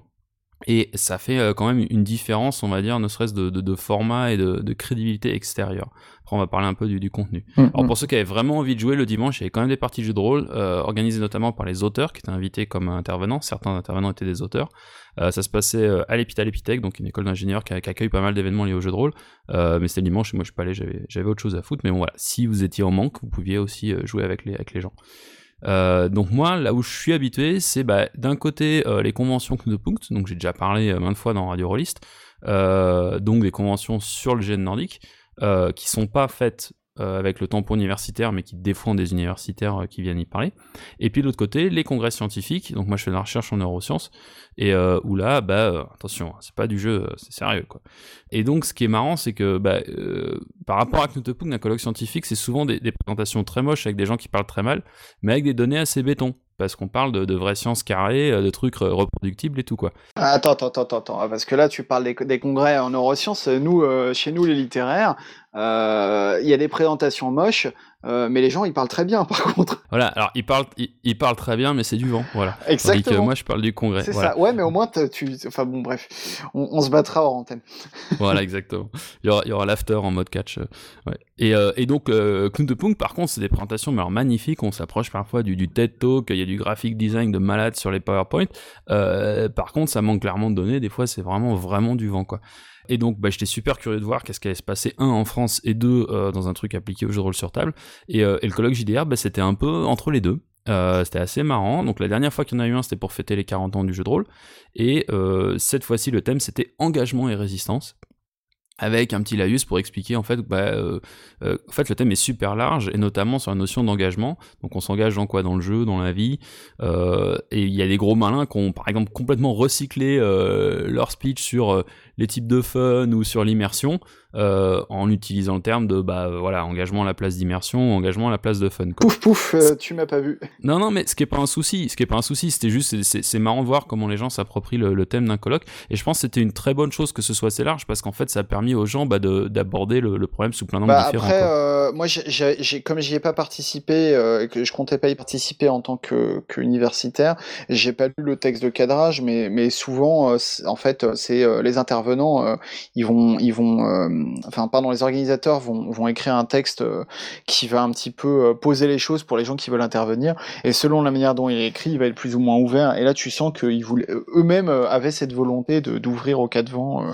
ce qui est, ce qui est plutôt cool. Hein je, trouve. Ouais, alors ce qu'on m'a dit dans la petite oreillette, c'est qu'ils voulaient ouvrir au cas de vent, mais plutôt au cas de vent rôliste, euh, plutôt qu'au cas de vent universitaire.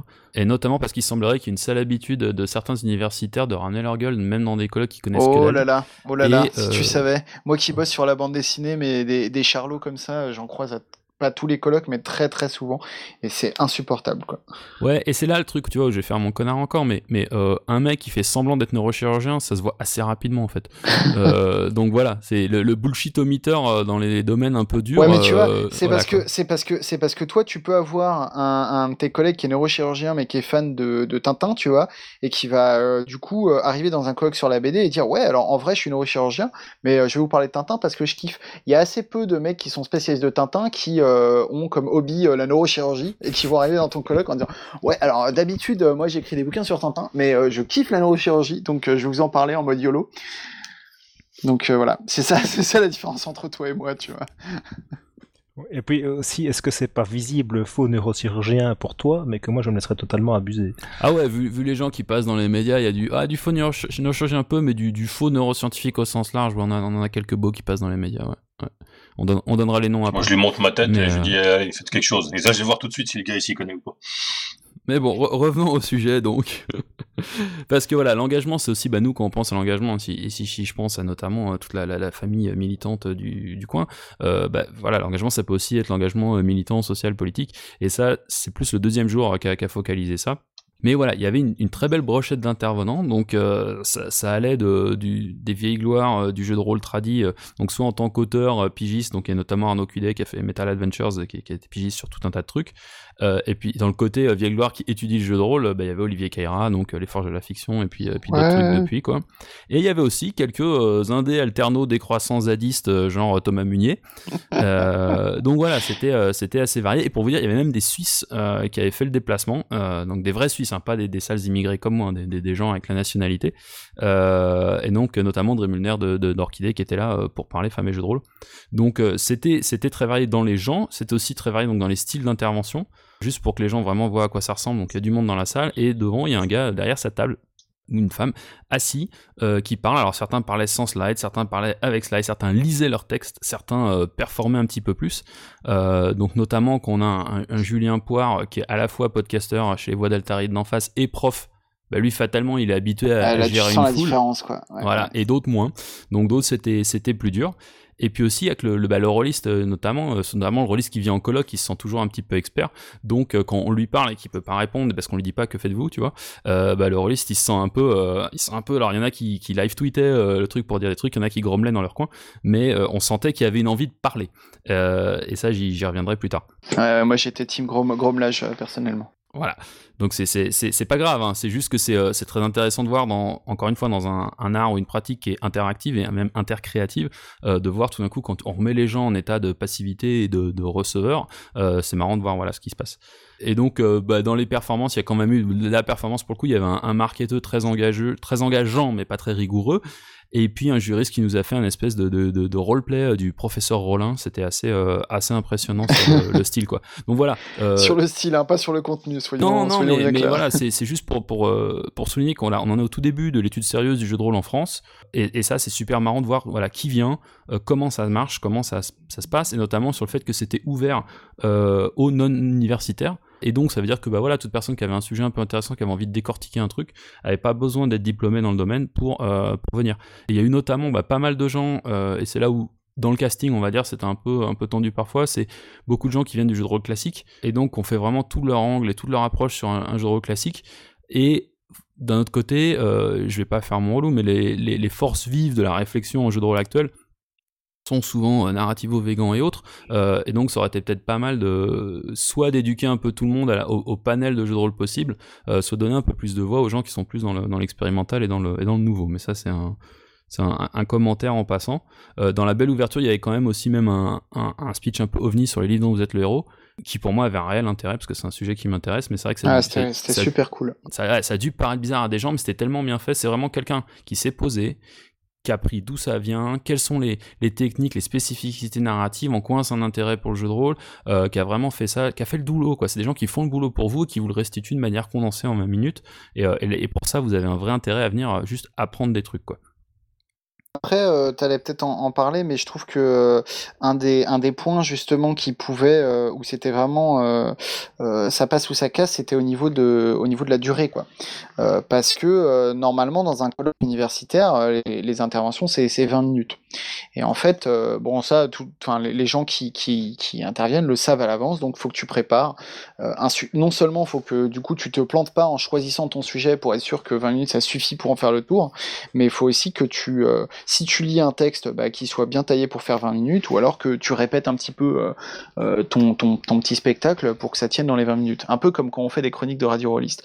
Le truc c'est que quand on fait des chroniques de radio rolliste, normalement Je ris.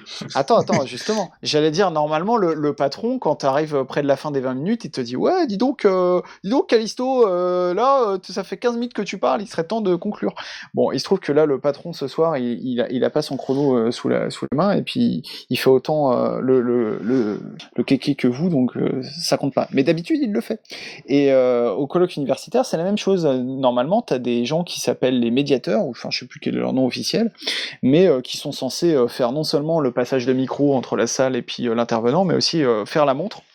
Et euh, le problème, c'est que là, bah, ils l'ont pas fait. Et du coup, tu avais des interventions qui commençaient à, s'enfoncer, euh, qui duraient euh, 30, euh, peut-être pas 40 minutes quand même, mais, mais assez longtemps. Et le truc, c'est que quand tu as une intervention passionnante, tu t'en fous que ça dure 30 minutes, euh, c'est super, comme sur Radio Rollist.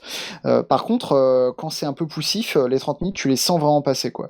Et, euh, et ça, c'est un peu dommage, je trouve, qu'il n'y ait pas eu un peu plus de rigueur universitaire là-dessus, justement. Ouais, alors pour moi, c'est pas tant un problème de poussivité qu'un problème de 1 de politesse pour les gens qui arrivent derrière. Ouais, il y a ça aussi, effectivement. Parce que c'est ça le truc. Moi, depuis que je vis en Suisse, ça a été intégré dans mon ADN de force. Mais euh, voilà, euh, il y a un timing, il y, a- il y a un planning, et donc euh, bah, tout, le prend, tout le temps que tu prends toi, tu vas le voler à quelqu'un d'autre en fait. Donc on a pu rallonger un petit peu certaines journées, c'était cool, les gens étaient un peu flexibles, mais c'est pas cool, notamment pour les gens qui peuvent venir qu'un un petit moment. Bah, s'ils débarquent et que bah, le, le planning est complètement off, ils vont rater ce qu'ils voulaient voir. Ouais, et puis ça mène à des, à des moments où tu es obligé de dire bon, bah là, on n'a plus le temps pour les questions, désolé. Ouais. Après, donc ça, ça c'est on va dire la modération du temps. Après, c'est aussi encore une fois une question d'expérience des speakers. Euh, quand tu fais pas ça régulièrement, que t'es pas habitué à parler en public et que t'es pas habitué à te timer, euh, moi là-dessus j'ai l'école du slam. On a trois minutes sur scène et point barre. Euh, donc c'est vraiment une expérience tendue, mais euh, ça peut pas faire de mal effectivement aux gens. Juste pour les speakers, la, la prochaine fois les gens, faites-vous le défilé en vrai, en live devant votre Ah ouais, miroir. euh, indispensable. chronométrez-vous et puis surtout vous verrez. moi le vrai truc qui m'a frustré sur le timing, c'est des fois les gens faisaient une intro vraiment très longue où ils expliquaient Ouais. beaucoup alors que le, le public était quand même savait de quoi il parlait et donc la partie vraiment intéressante, vraiment nouvelle, la réflexion vraiment pointue, elle était euh, squeezée en 30 secondes sur la fin et donc il y avait ce côté un peu euh, un peu frustrant quoi. Mais donc, Mhm. euh, je vais revenir juste rapidement sur les. euh, puis oui, juste un truc sur le timing aussi sur Radio Rollist. Là, on abuse de votre patience, vous, en tant qu'auditeur. Euh, mais vous mais pouvez nous mettre en vitesse 1,5. la, la- la seule limite, c'est le, c'est la, la quantité de disque dur, quoi. Là, on avait une limite de deux jours, on n'allait pas pouvoir faire les conférences jusqu'à 4 heures du mat, quoi. Donc, faut, Ouais, faut, ouais, faut voir ça vrai. aussi, quoi. Euh, donc ouais, quelques vraiment, il y, a- il y a énormément de trucs. Si vous voulez voir, les réécouter, voir le planning, vous allez sur sandrone.fr. Donc euh, Julien Poire des Voix d'Altaride a tout enregistré, sauf la sienne parce que acte manqué. Et euh, donc voilà, vous pouvez vous- tout vous retaper. Vous n'avez pas besoin de de, de, de- de prendre des notes ou quoi.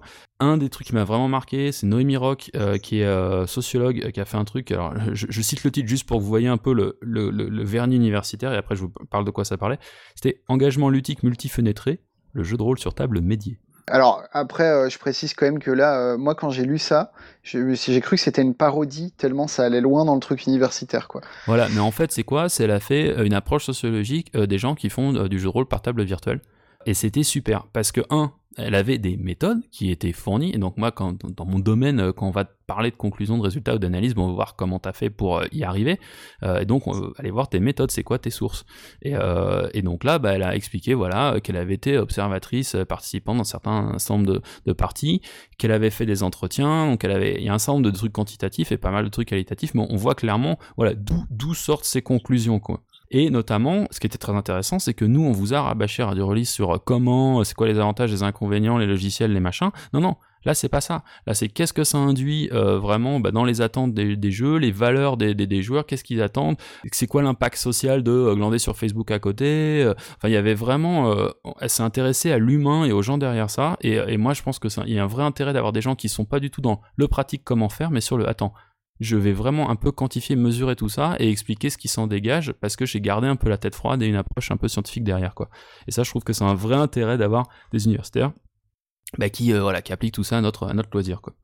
Euh, Tout dans, à le fait co- d'accord. dans le côté plus de la maison, euh, bah, il y avait Jérôme Larrey, donc Brand, euh, qui a fait un truc sur euh, comment euh, recycler les ateliers pré-GN des GNistes et euh, la- les amener euh, aux rôlistes. Euh, donc ça peut être de l'échauffement pour se mettre dans l'ambiance, ça peut être euh, euh, carrément de la co-création bah, de perso. Une création de perso, en fait, c'est un atelier pré-jeu de rôle, de la création d'univers. Donc je suis un peu frustré parce que forcément, en tant que GNiste, je connaissais la base et, et j'attendais un peu qu'il joue plus sur qu'est-ce qui marche, qu'est-ce qui marche pas. Ouais, là dans- on était, on était carrément, clairement dans le problème d'une intro beaucoup trop longue sur qu'est-ce que le GN et qui laissait trop peu de temps sur le vrai sujet ensuite, quoi. Ouais, exact. ouais. Et euh, donc un autre exemple, un peu plus sur le théorique, mais pareil, quelqu'un qui est de la maison, donc Vivien Féasson, euh, qui a décortiqué un peu jeu de rôle, jeu de récit, story game, euh, en passant par le Jeep Form et, un nombre de, de, de GN nordiques. Ce que j'ai aimé là-dedans, c'est que c'est des sujets qui très souvent sur Internet tournent en flémoire. Et là, euh, quand t'as quelqu'un qui a le micro, qui peut pas être interrompu, mais qui applique de manière très calme, très dépassionnée, euh, les différentes expériences de euh, comment on génère du récit et quel type de liberté et quel est le rôle de, de chacun, voilà, c'est un vrai intérêt pour remettre les choses à plat et, et puis pour dire merci à tel et tel domaine et à voir qu'est-ce qui est disponible dans ce type de jeu. Quoi. Donc je pense que c'est un vrai intérêt de se, de se poser, de réfléchir. Mm, mm. Euh, je vais repasser au mode sociaux avec bah, Olivier Kera qui a parlé d'un modèle d'engagement qui est euh, c'est un engagement vis-à-vis du jeu plus qu'un engagement vis-à-vis du, jeu de rôle au sens large. Je suis pas forcément fan du modèle. Par contre, il a dit un truc très important. C'est sur le côté l'en- l'engagement léger, peu profond du intrinsèque au jeu de rôle. Le côté euh, tu check ton mail, euh, tu lis une BD, euh, t'es dedans, t'es pas dedans, tu manges des chips, tu, tu blagues du match de foot, et puis t'es dedans, et puis il y a une scène super intense, et puis t'en ressors. Et, et ça, je pense que c'est un 1, c'est un tabou. Euh, les gens en parlent jamais euh, quand ils décrivent ce qu'est le jeu de rôle, alors que c'est vraiment intrinsèque à la pratique. Et deux, je pense qu'il y a une vraie piste de réflexion là-dessus. Sur le côté peu profond du jeu de rôle sur table, euh, et notamment les, comparaisons avec certains jeux vidéo, avec certains GN. Et, je pense là, il y a vraiment un truc à creuser sur qu'est-ce qui caractérise l'activité, et il a eu raison de, lever ça. Et puis, bah, un autre truc important pour moi, c'était la, table ronde jeu de rôle et femmes, femmes dans le jeu de rôle, euh, avec bah, notamment Coralie David de, elle-même en tant que euh, chercheuse et, euh, et de Lapin Marteau, avec Audrey Milner d'Orchidée et d'autres gens qui ont parlé. bah, on a eu classique, les classiques vraiment, les barbares en string sur les couvertures, mais il y a un moment où, en évoluant, c'est parti sur le harcèlement en convention, et ça revient à ce que je disais sur Suck My Dice plus tôt. Là, il y a un vrai truc. Voilà, il y a un vrai problème à régler. Ça a été dommage que pour des questions de timing et puis même, je pense, de malaise, les gens ont vraiment euh, esquivé le, le problème. Il y a Ouais. des vrais trucs à faire. On en reparlera. On, on, on- on- on va se mettre au taf euh, d'une manière ou d'une autre. Mais euh, voilà, c'est juste pour dire que le colloque euh, a touché des thèmes qui étaient importants, qui étaient lourds. Et je pense que euh, les tables rondes auraient mérité à être moins nombreuses, avec moins de gens. Euh, mais plus approfondies parce que euh, parce que voilà c'était euh, c'était important quoi. Ouais, je suis d'accord. euh, quitte à, enfin bon, il y avait plein plein de choses à dire sur tous ces sujets-là, mais ça aurait gagné à, n'en choisir qu'un ou deux et de les vraiment les creuser, quoi. Donc pour le plaisir, je me j'ai une petite pause bingo du jargon hein, quand Ah même ouais, parce que c'est toujours un vrai plaisir. Euh, stococratie, ouais. yay, quand tu chopes le pouvoir avec l'aléatoire. Euh, postmatérialisme parce Ouais, que c'est toujours très drôle quand il y a quand y a post. Euh, Ouais, littérature oh, oh. Attention, hein. littérature ergodique. C'est très bien la littérature ergodique. C'était mon sujet de mémoire. Voilà, donc je, je vous laisserai googler. Autotélisme radical. Ouais, là, je peux pas le défendre celui-là. Ah, quand tu racontes tout seul l'histoire. c'est comme storytelling, mais c'est l'autotelling. Voilà. Quand tu racontes des histoires d'auto.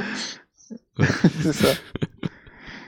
Et puis euh, le côté poétique, et je pense qu'un jour je ferai un slam là-dessus. Luxuriance de la diégèse.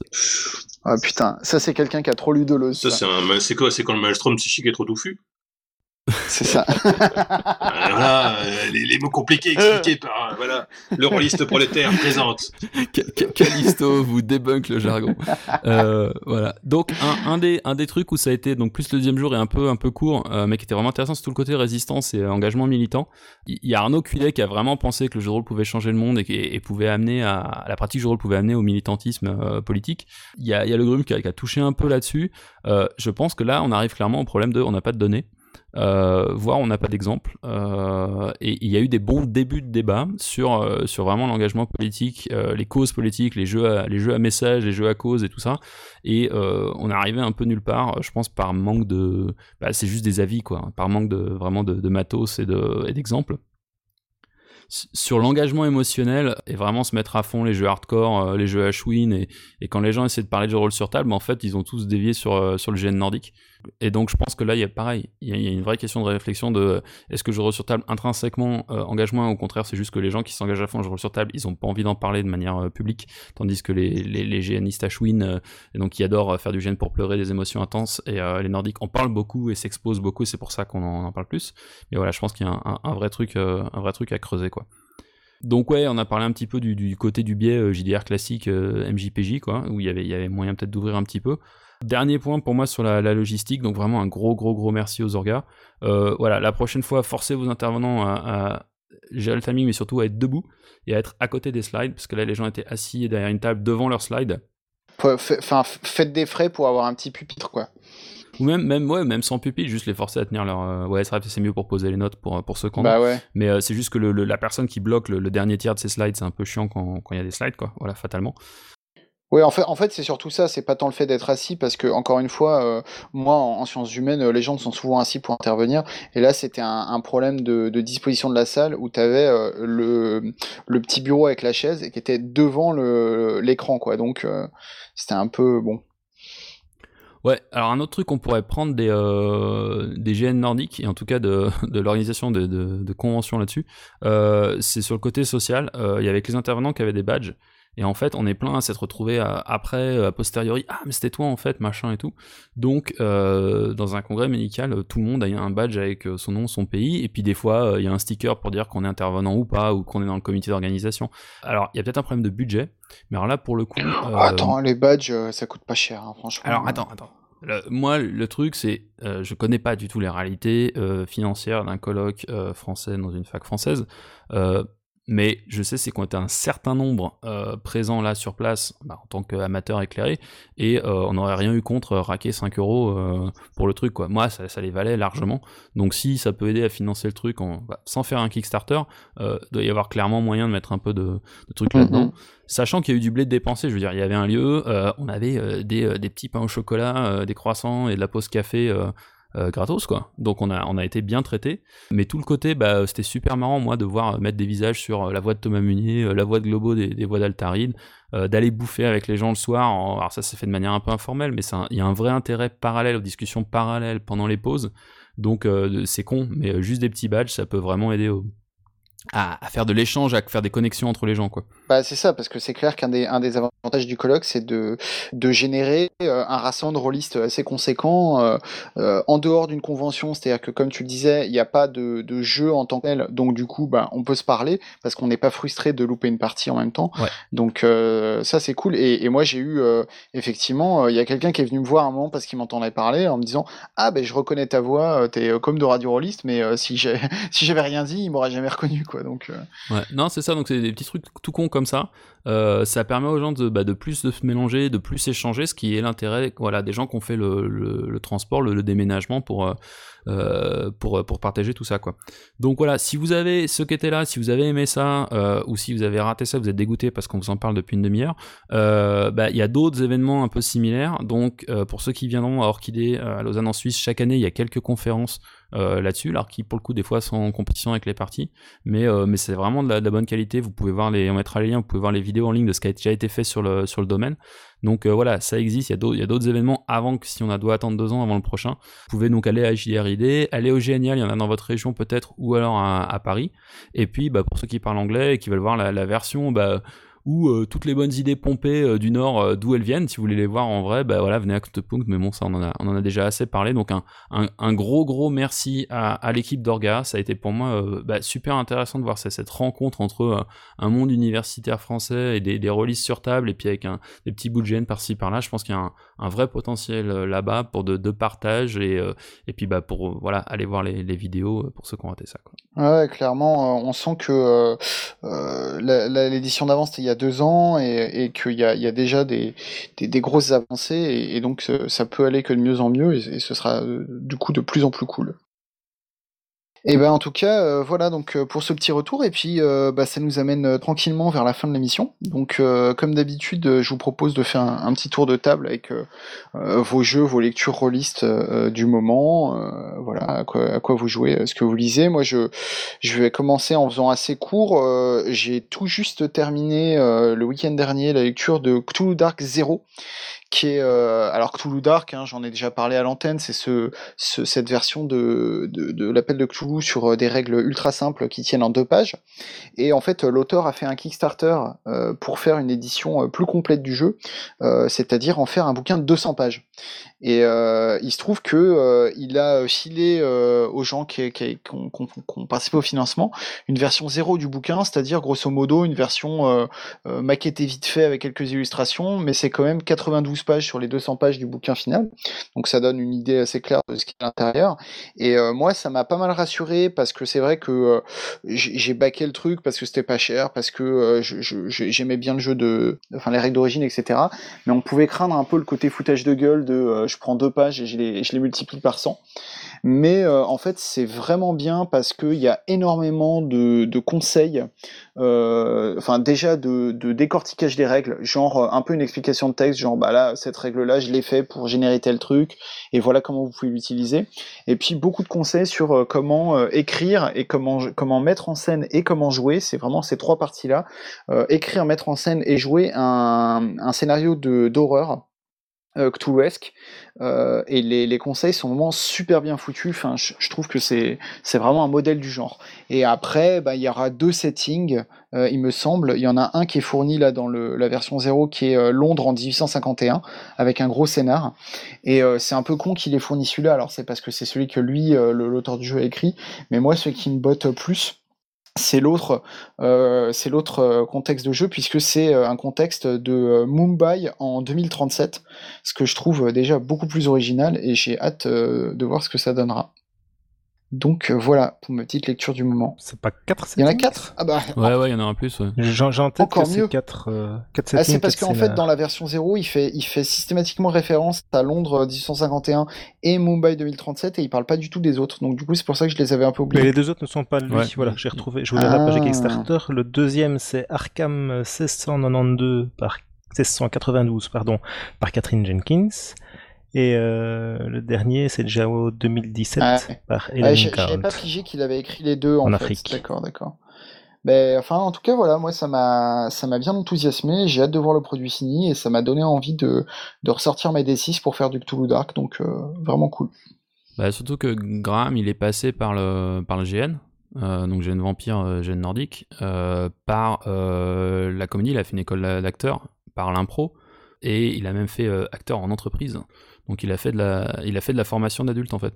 D'accord. Donc la combinaison de tout ça fait qu'il s'attache beaucoup bah, aux structures, au pourquoi on joue comme ça.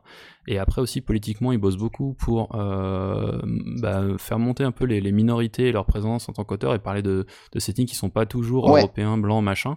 D'où la présence de settings africains, de settings indiens. Et il y a, Donc euh, voilà. Quoi. Ouais, et il y a, y a une réflexion là-dessus qui est un peu en filigrane hein, pour le long de 1851, parce que c'est pas celui sans doute où ça apparaît le plus, mais il y a une réflexion, enfin déjà, il, il insiste énormément sur le fait que euh, ce, qui, ce qui amène l'horreur dans ces settings, l'horreur, elle vient toujours des classes dirigeantes, c'est-à-dire, et les vont toujours être euh, des persos qui, vient, euh, qui viennent euh, des, classes sociales les, plus inférieures, donc euh, là, en long de 1851, ça va être les mendiants, ça va être les prostituées, ça va être les, marchands à la sauvette, etc. Et, et le schéma, c'est systématiquement que c'est pas euh, les cultistes, euh, c'est pas euh, par exemple les trois SDF qui se qui se réunissent pour invoquer euh, Yog-Sothoth. C'est euh, non, c'est les mecs en haute forme euh, de du, du comment dire de l'ouest de Londres qui qui s'enrichissent en faisant des sacrifices humains quoi en gros. Donc il y a une réflexion sociale sur ce point qui est qui est très intéressante je trouve. Bah, je sais pas, Gerhardt, toi tu c'est quoi tes lectures du moment? Alors moi j'ai commencé à feuilleter euh, la pré-alpha de la cinquième édition de Vampire. Je trouvais ça sympa de sortir une pré-alpha, euh, surtout que c'est Kenneth Haidt, euh, le gars qui a fait Trail of Cthulhu et Night Black Agent, qui a été nommé comme responsable de la gamme. J'ai pas fini ma lecture, mais il se fait qu'il y a une, une polémique un peu sur, sur certains secteurs d'Internet sur cette pré-alpha. Entre autres à cause du, scénario qui est, proposé. Donc on a, qu'est-ce qu'on a dans cette pré-alpha? On a deux documents. On a un document de règles qui est, sympa. Bon, ça reste du, euh, World of Darkness euh, assez classique, mais simplifié. Euh, moi j'aime bien, mais clairement, pour moi, on va pas, on va pas assez loin. Il y a un souci de, de ne pas choquer la fanbase, les, les, gens qui aiment déjà Vampire. Mais qu'est-ce qu'on a là-dedans? On a trois caractéristiques à la place de 9, avec une spécialité dans chaque. On a 5 points de volonté au lieu de 10, euh, ce qui permet d'utiliser euh, plus comme les, petites bulles vampires habituelles.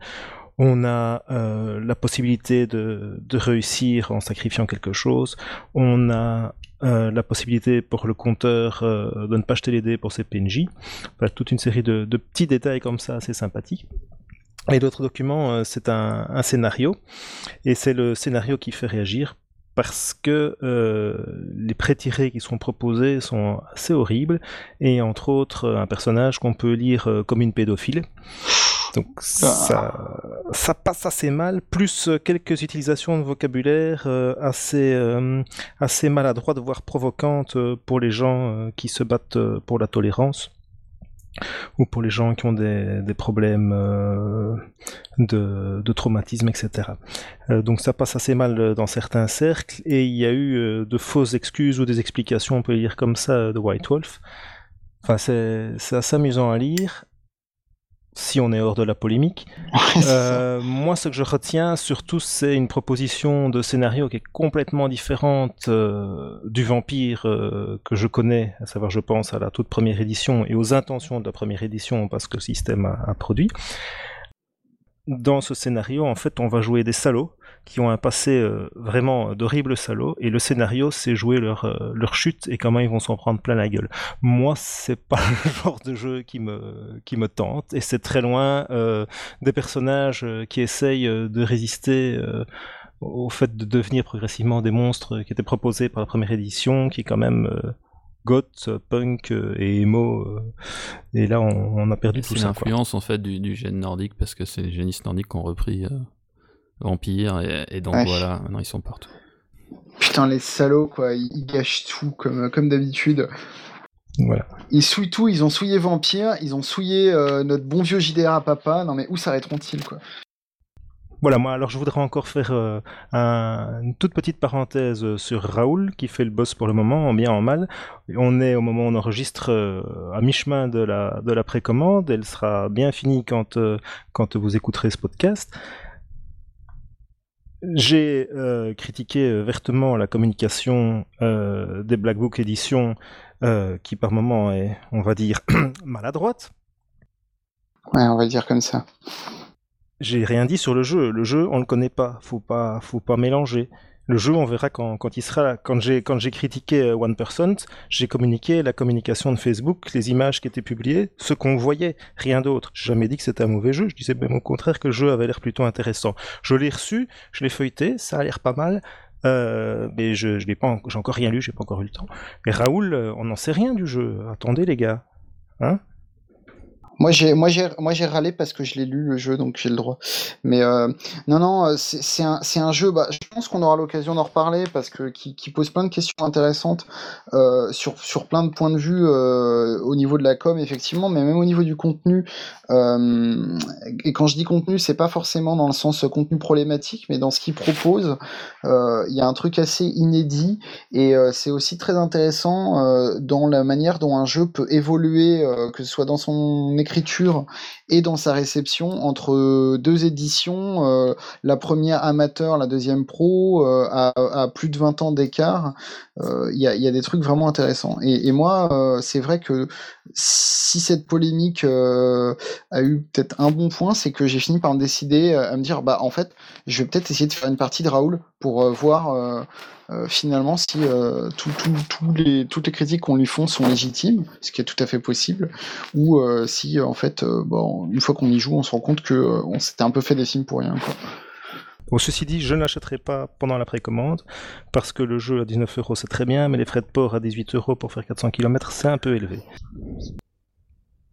Bah tiens, puis, Raconte-nous ce que tu, ce que tu lis toi, en ce moment. euh, voilà. Non, j'ai fini, euh, j'ai fini le- hier ou aujourd'hui, j'ai fini hier la traduction de Saga, donc le texte euh, peut partir maintenant euh, pour être édité.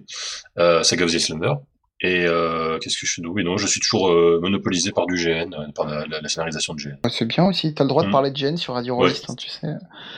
Steve et Guylaine ont complètement converti, donc vas-y. hein, ça- Oui, oui, Ça ça, y est, ça y est, on est des vendus. Non, non, donc non, non, mais justement, j'en ai un peu trop, j'en j'en fais un peu trop pour en parler. Là, ça me... Ah voilà. Mais, Ah mais si vous avez des suggestions de jeux de rôle sympas à lire, euh, je suis preneur. Ah bah écoute, euh, je vais faire comme le comme le Cobalt de la vieille époque et je vais te je vais t'envoyer ma ma ludothèque mais, Ah mais virtuelle. Tu vois, moi je te vais te Tiens, filer on va des faire un PDF, petit tour. je vais pas te filer les bouquins. Et voilà, la mort du petit commerce, bravo. Et toi Thomas? Alors bah en lecture, euh, un truc sympa à lire, c'est Mordieu. Euh, parce qu'en fait, je l'ai relu parce qu'avec Steve, on doit faire une super critique euh, et méta-conceptuelle. Mais euh, voilà, euh, la vraie vie a fait que c'est pas possible. Donc un jour dans Radio Rollist, vous aurez ça. Donc, mais ouais, pour le coup, même la lecture est, est très agréable. En termes de jeu, pas grand chose. La dernière fois, c'était un- une demi-partie de Au Marche du Pouvoir, le jeu de, de Manuel Bédoué, où tu joues des ambitieux Ouais. et que tu veux grimper dans l'échelle sociale, ou en tout cas atteindre tes propres buts. Et c'était vachement cool. On n'a pas fini, mais, euh, mais ça va donner envie pour tout un tas de raisons de, de continuer. Euh, et puis j'ai enfin reçu le jeu de domino que j'avais commandé euh, pour jouer avec, parce que merde, quoi. Il faut des, faut des, faut des dominos classe, quoi. Sinon, en termes d'écriture, moi je devrais être en train d'écrire un article sur, sur GN et neurosciences, mais j'ai découvert un truc en fait quand je bosse déjà euh, 12-13 heures par jour à, sourcer de la littérature scientifique et à me battre sur des données et, tout ça en neurosciences, et ben en fait j'ai pas envie de continuer encore le soir. Donc voilà. On, finira ça plus tard et en attendant, euh, bah, ça va être GN aussi, mais alors euh, même pas du tout scénarisation, là ça va être. euh, je viens de recevoir mes, plaques de mousse et euh, certains polymères un peu funky pour fabriquer des trucs pour Conquest of Mythodea, donc première semaine d'août quoi. Donc voilà, ça va être un mois de un mois de bricolage, de ponçage et de cochonnerie chimique où on mettra des photos après quoi. Il y a vraiment que les GNistes, quand tu leur dis alors tu lis quoi en ce moment? Ils vont te dire rien, mais par contre j'ai reçu mes plaques de mousse et ça c'est trop cool. Exactement. C'est ça, le- tu vois, mon, mon Kickstarter, c'est à base de, de, de produits improbables. ok, ok. Eh ben écoute, euh, bonne, euh, bon moussage. Bon moussage. Bon, Ouais, parce que ça fait plus, bon euh, ça fait plus euh, to- toiletta- toilettage Ouais. pour chien, euh, le moussage. Je Ah, je fais un petit moussage technique. Ah bah ah mais il y a des liens, il y a des liens. Écoute, on en reparlera un jour. Mais... Bref, euh, bah écoutez, euh, voilà, sur ce, c'est la fin de l'émission. Donc euh, encore euh, merci euh, à tous les trois, merci Thomas, merci Gerhard, merci Callisto. Et puis euh, je vous dis euh, à toutes et à tous euh, rendez-vous euh, pour le mois prochain où normalement, si tout se passe bien, euh, euh, il devrait y avoir quelques petites surprises. Je ne vous en dis pas plus. Et d'ici là, je vous souhaite euh, des bonnes vacances à ceux et celles qui en ont, et puis euh, bon courage aux autres. Jouez bien sur la plage. Salut. À bientôt.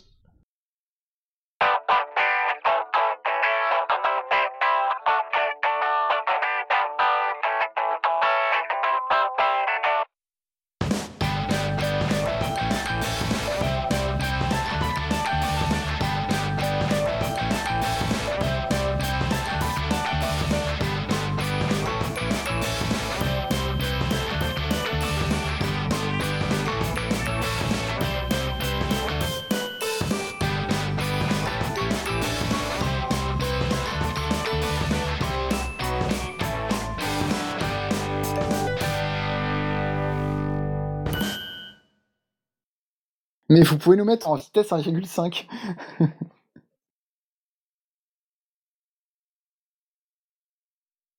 Bonjour à toutes et à tous et bienvenue sur Radio Rollist. Euh, Aujourd'hui, je suis en compagnie de l'homme de l'art passif, Thomas. Salut. En compagnie de l'homme au nom impossible orthographié, Gerhard. Bonjour. À chaque fois, j'essaye et j'y arrive pas. Et en compagnie de l'homme apocalyptique, Callisto. Salut Alors, au programme aujourd'hui, euh, nous parlera de Channel Fear. Et je crois qu'il a été un petit peu, euh, comment dire, impressionné ou, ou jaloux de la multichronique euh, de Steve dans le dernier numéro. Donc, il va essayer de faire euh, non pas trois, mais quatre euh, chroniques d'un coup. Et oui, un record. plus, plus. Exactement, record du monde. Ensuite, euh, avec Callisto, on vous parlera de Tales from the Loop, le jeu qui nous vient du Nord, et Thomas finira par euh, un retour sur le colloque jeu de rôle dont on vous parlait dans le coup projo du mois dernier. Euh, J'y étais également, et donc on aura des choses à dire, euh, à la fois des compliments, des conseils, et puis euh, des attaques gratuites, hein, sans doute, parce que on se refait pas. Euh, bah tiens, justement, commençons par toi, Thomas, parce que je crois que dans le genre euh, attaque euh, un petit peu à l'acide, tu voulais nous parler de quelque chose dans le coup de projet du mois. Ouais, alors je vais parler de Suck My Dice, donc Suck My Dice, qui est un blog, hein, qui est le blog de Morora. Alors Morora, forcément, à l'audio, ça passe très bien, mais ça s'écrit M-O-R-O-R-A. Et bah, c'est assez... j'avais jamais, j'avais jamais fait la relation avec Morora, je tiens qui j'ai le ça, et voilà, et, c'est la puissance des changements de format, n'est-ce pas Mais là, on parle bien d'un blog. Donc l'adresse, c'est Suck My Dice, avec un 3 à la place du E parce que c'est trop lit, .over-blog.com. Et donc, bah, c'est un blog comme à l'ancienne avec des articles différents où une personne parle de ce qu'elle pense, et là, en l'occurrence, c'est humoriste, et qui parle de jeu de rôle. Et parle de jeu de rôle selon de la critique et la critique perso, et c'est un blog qui s'est fait connaître assez rapidement avec son premier qui était une critique du kit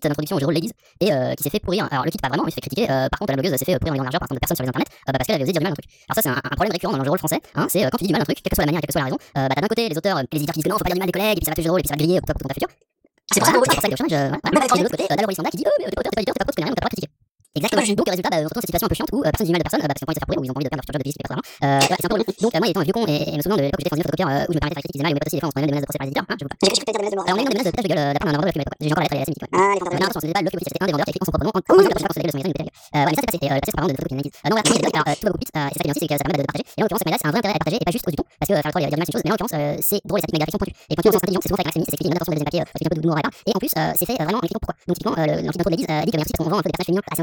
assez fort malgré les apparences de société solitaire et la Et en fait, bah, quand on regarde un contenu du bouquin, elles sont pas si éloquentes que ça, quoi. Donc, elle dit pas juste c'est pourri, ouais, j'ai été déçu parce qu'il a des points qui, qui vraiment, quoi. J'ai un pote qui a confondu en fait le ton sur lequel elle le dit avec ses arguments. En fait, comme d'habitude, on dit ah, attends, là, t'as vu comment on parle, c'est la du coup, je les comprends pas.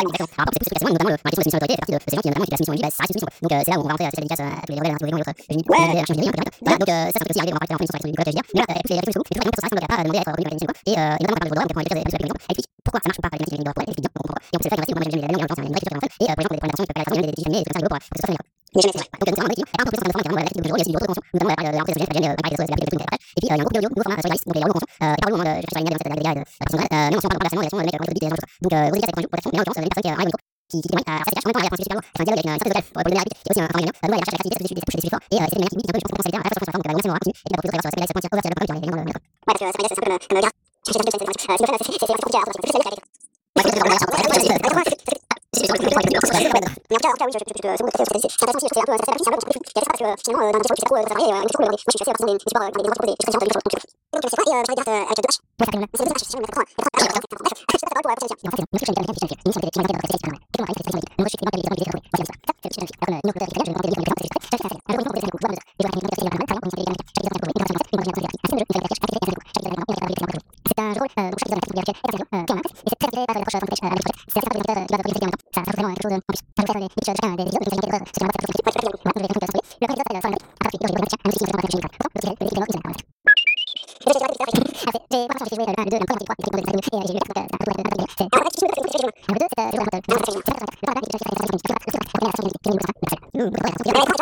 私たちは。